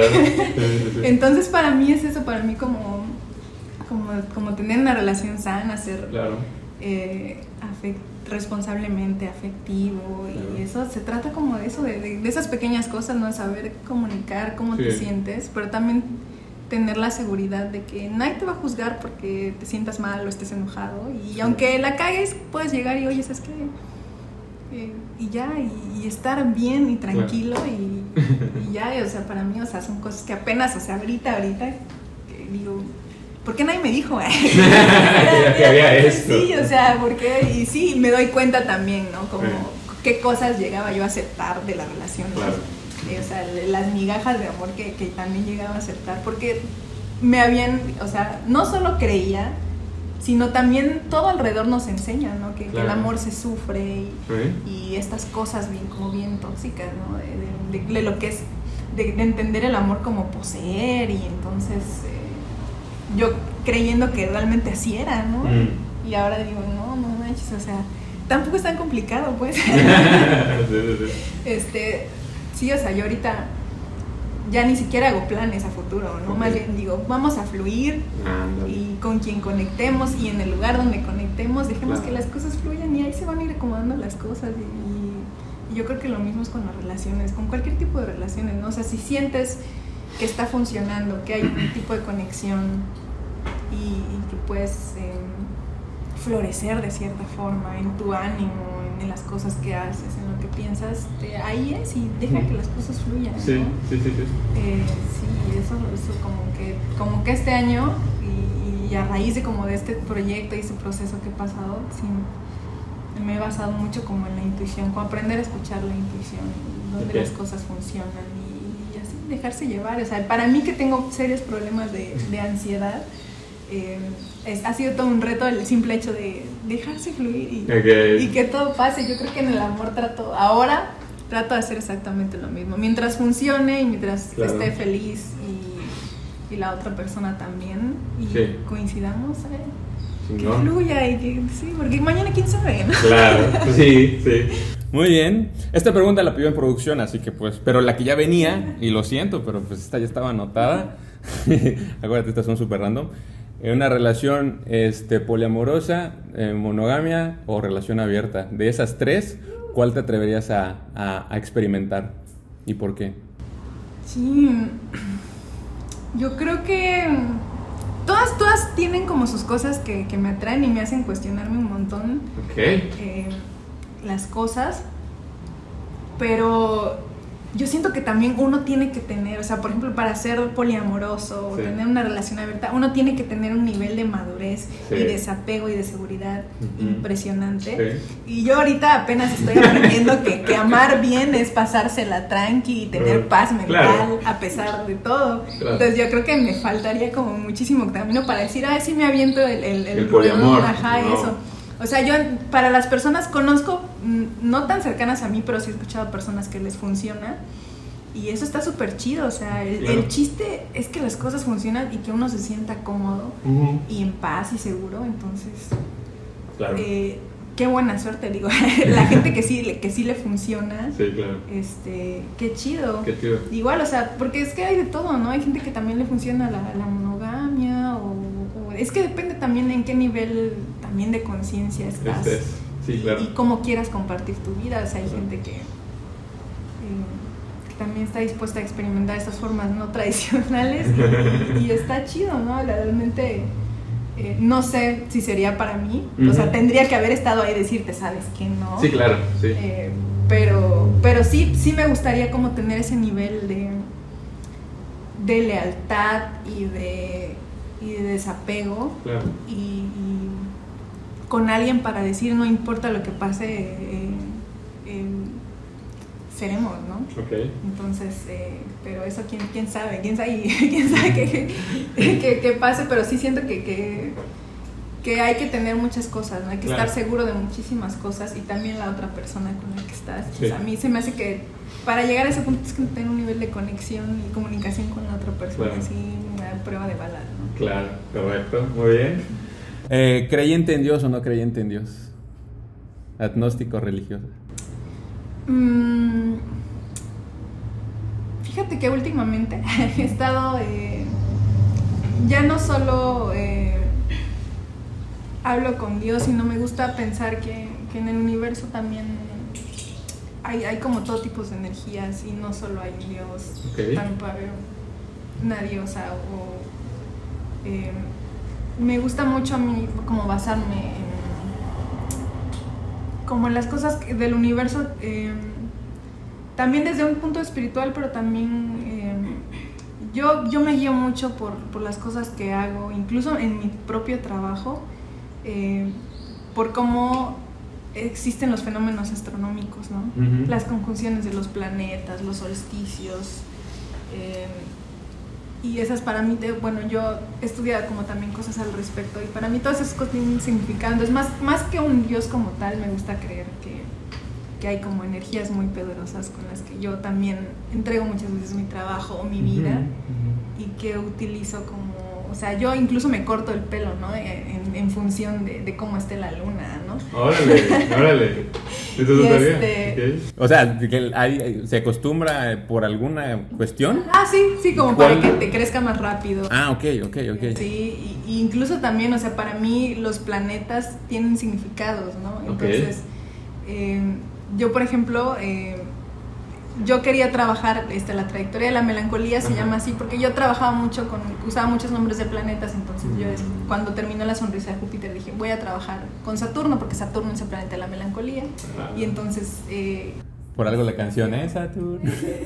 nació la trayectoria de la melancolía, y justo cuando yo postulé ese proyecto.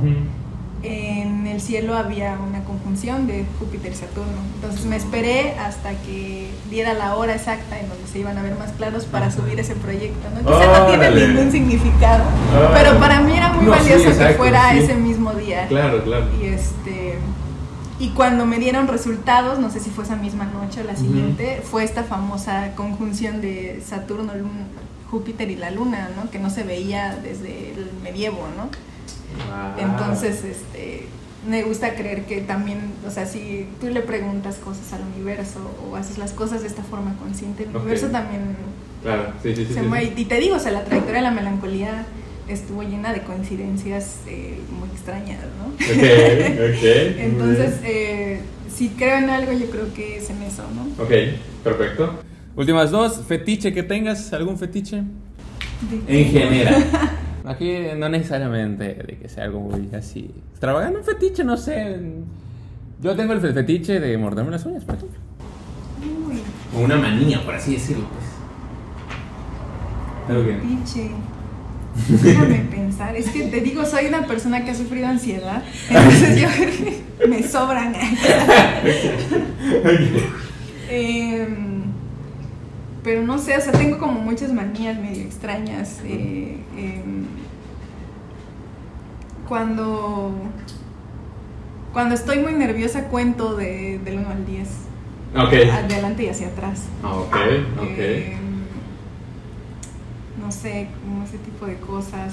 Bueno, esa es una, esa, puede ser una. Sí, sí, sí, sí. Eh, siempre uso anillos porque eh, cuando hablo, a mí, eh, no sé, pero no sé si parezca, pero a mí me cuesta mucho hablar en público. Entonces, cuando tengo que dar una conferencia o algo, eh, siempre uso anillos porque los estoy moviendo así. Cuando nadie me Ah, ve, entonces ok. Sí, ya. me calma.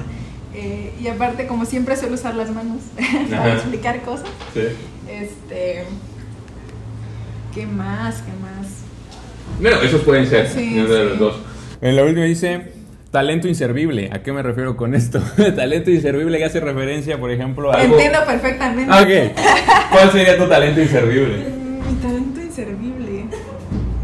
Soy muy buena recordando nombres Ajá. de actores, de películas. Y los identificas rápido, ¿sabes quién es? Sí, pero así, o sea, nombre y apellido. No sé por qué, no tengo memoria como para muchas cosas importantes. O Ok. sea, hoy venía para acá y se me olvidó mi bolsa. Ok. Y tuve que regresar y perdí como una hora. Sí, pero que Leonardo DiCaprio que sale en el Titanic no te iba a salvar del día. Sí, pero sí tengo una retentiva así impresionante Ok. para recordar nombres de artistas, de actores famosos. Ok. O sea, probablemente me olvide tu nombre saliendo de aquí. pero yo sabré que en tal película que vi en... Ajá, sí. sé nombre y apellido. En algún día salió una película y te vas a acordar de mi nombre. Sí, ahí sí. Última jugada que tenemos. Tienes que darle vuelta al globo. Ajá, Donde caiga tienes que decir, aunque ni conozcas el lugar. ajá. Por- o sea, suponiendo que ese lugar es el que has querido visitar tu vida y decirnos el por qué. Donde caiga. Si cayó en Malasia y dices, toda la vida quiero visitar Malasia por esto y por esto y por esto. Ajá, aunque no sepa. Aunque no lo conozcas. Dale la vuelta y ¡pum! Pones el dedo. Donde caiga. Ahí sí, joder, me ayuda a producción. A, a corroborar que se haya oce- en caído el donde. océano. Espérate, cayó en el océano. A ver. Ay, ¿Dónde? Cayó. En Japón. Ah, ok. Oh. ¿Por qué siempre has querido visitar Japón? Y muy fácil. Siempre he querido estar en un lugar em, que me saque completamente de mi zona de confort. Y yo creo que ese lugar sería Japón. Es donde de plano, o sea, bastante la cultura sea completamente lo opuesto a lo que conozco, la comida, el- las personas, el idioma. O sea, de que de plano, o sea, quisiera que me insertaran así un día me levantara y me pusieran en Japón y yo no supiera nada. Porque digo, eh, yo siento que cuando te sales de tu zona de confort, aprendes cosas muy Claro. chidas. Entonces yo me imagino si de la nada yo apareciera en un lugar completamente opuesto, en todos los sentidos a lo que yo conozco, Sí.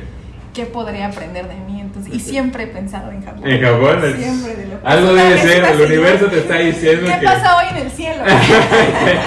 ¿Qué planetas están alineándose? Pronto irás a Japón, algo nos dice que pronto irás a Japón. Muy bien. Perfecto, Andrea. Pues la verdad, de primera mano, muchas gracias por, por caerle al podcast a 65 milímetros. Tus redes sociales, ¿dónde te puede encontrar la gente? ¿Dónde puede...? Eh, bueno, como en Facebook estoy como Andrea R. En R E W E. Va a aparecer, de todas maneras. Ah, va a estar ok. ahí. Y este, en Instagram estoy como Andrea Soledad. Puede que vean que no he subido una foto en un año, pero estamos, estamos reactivando Muy bien. esa- ese Instagram. Perfecto, muy bien, pues ahí pueden encontrar a Andrea y pues bueno, este, yo agradecerte mucho que hayas venido a este espacio, te agradezco de corazón por la plática y pues cualquier cosa, como siempre, lo que podemos apoyar desde aquí, eh, bienvenido sea, ¿no? Sí, gracias a ti, la verdad me la pasé muy bien. No, no me esperaba esto. Muy bien, pues bueno, gente bonita, nos vemos la siguiente semana con un episodio más de 65 milímetros. Listo. Muchas gracias, Andrita. Siempre me levanto y doy la mano y sale así al, al invitado. Muchísimas gracias. Ay, ¿quién, es más- quién es más alto? Ah, no, sí. es que te eres Es que sí, te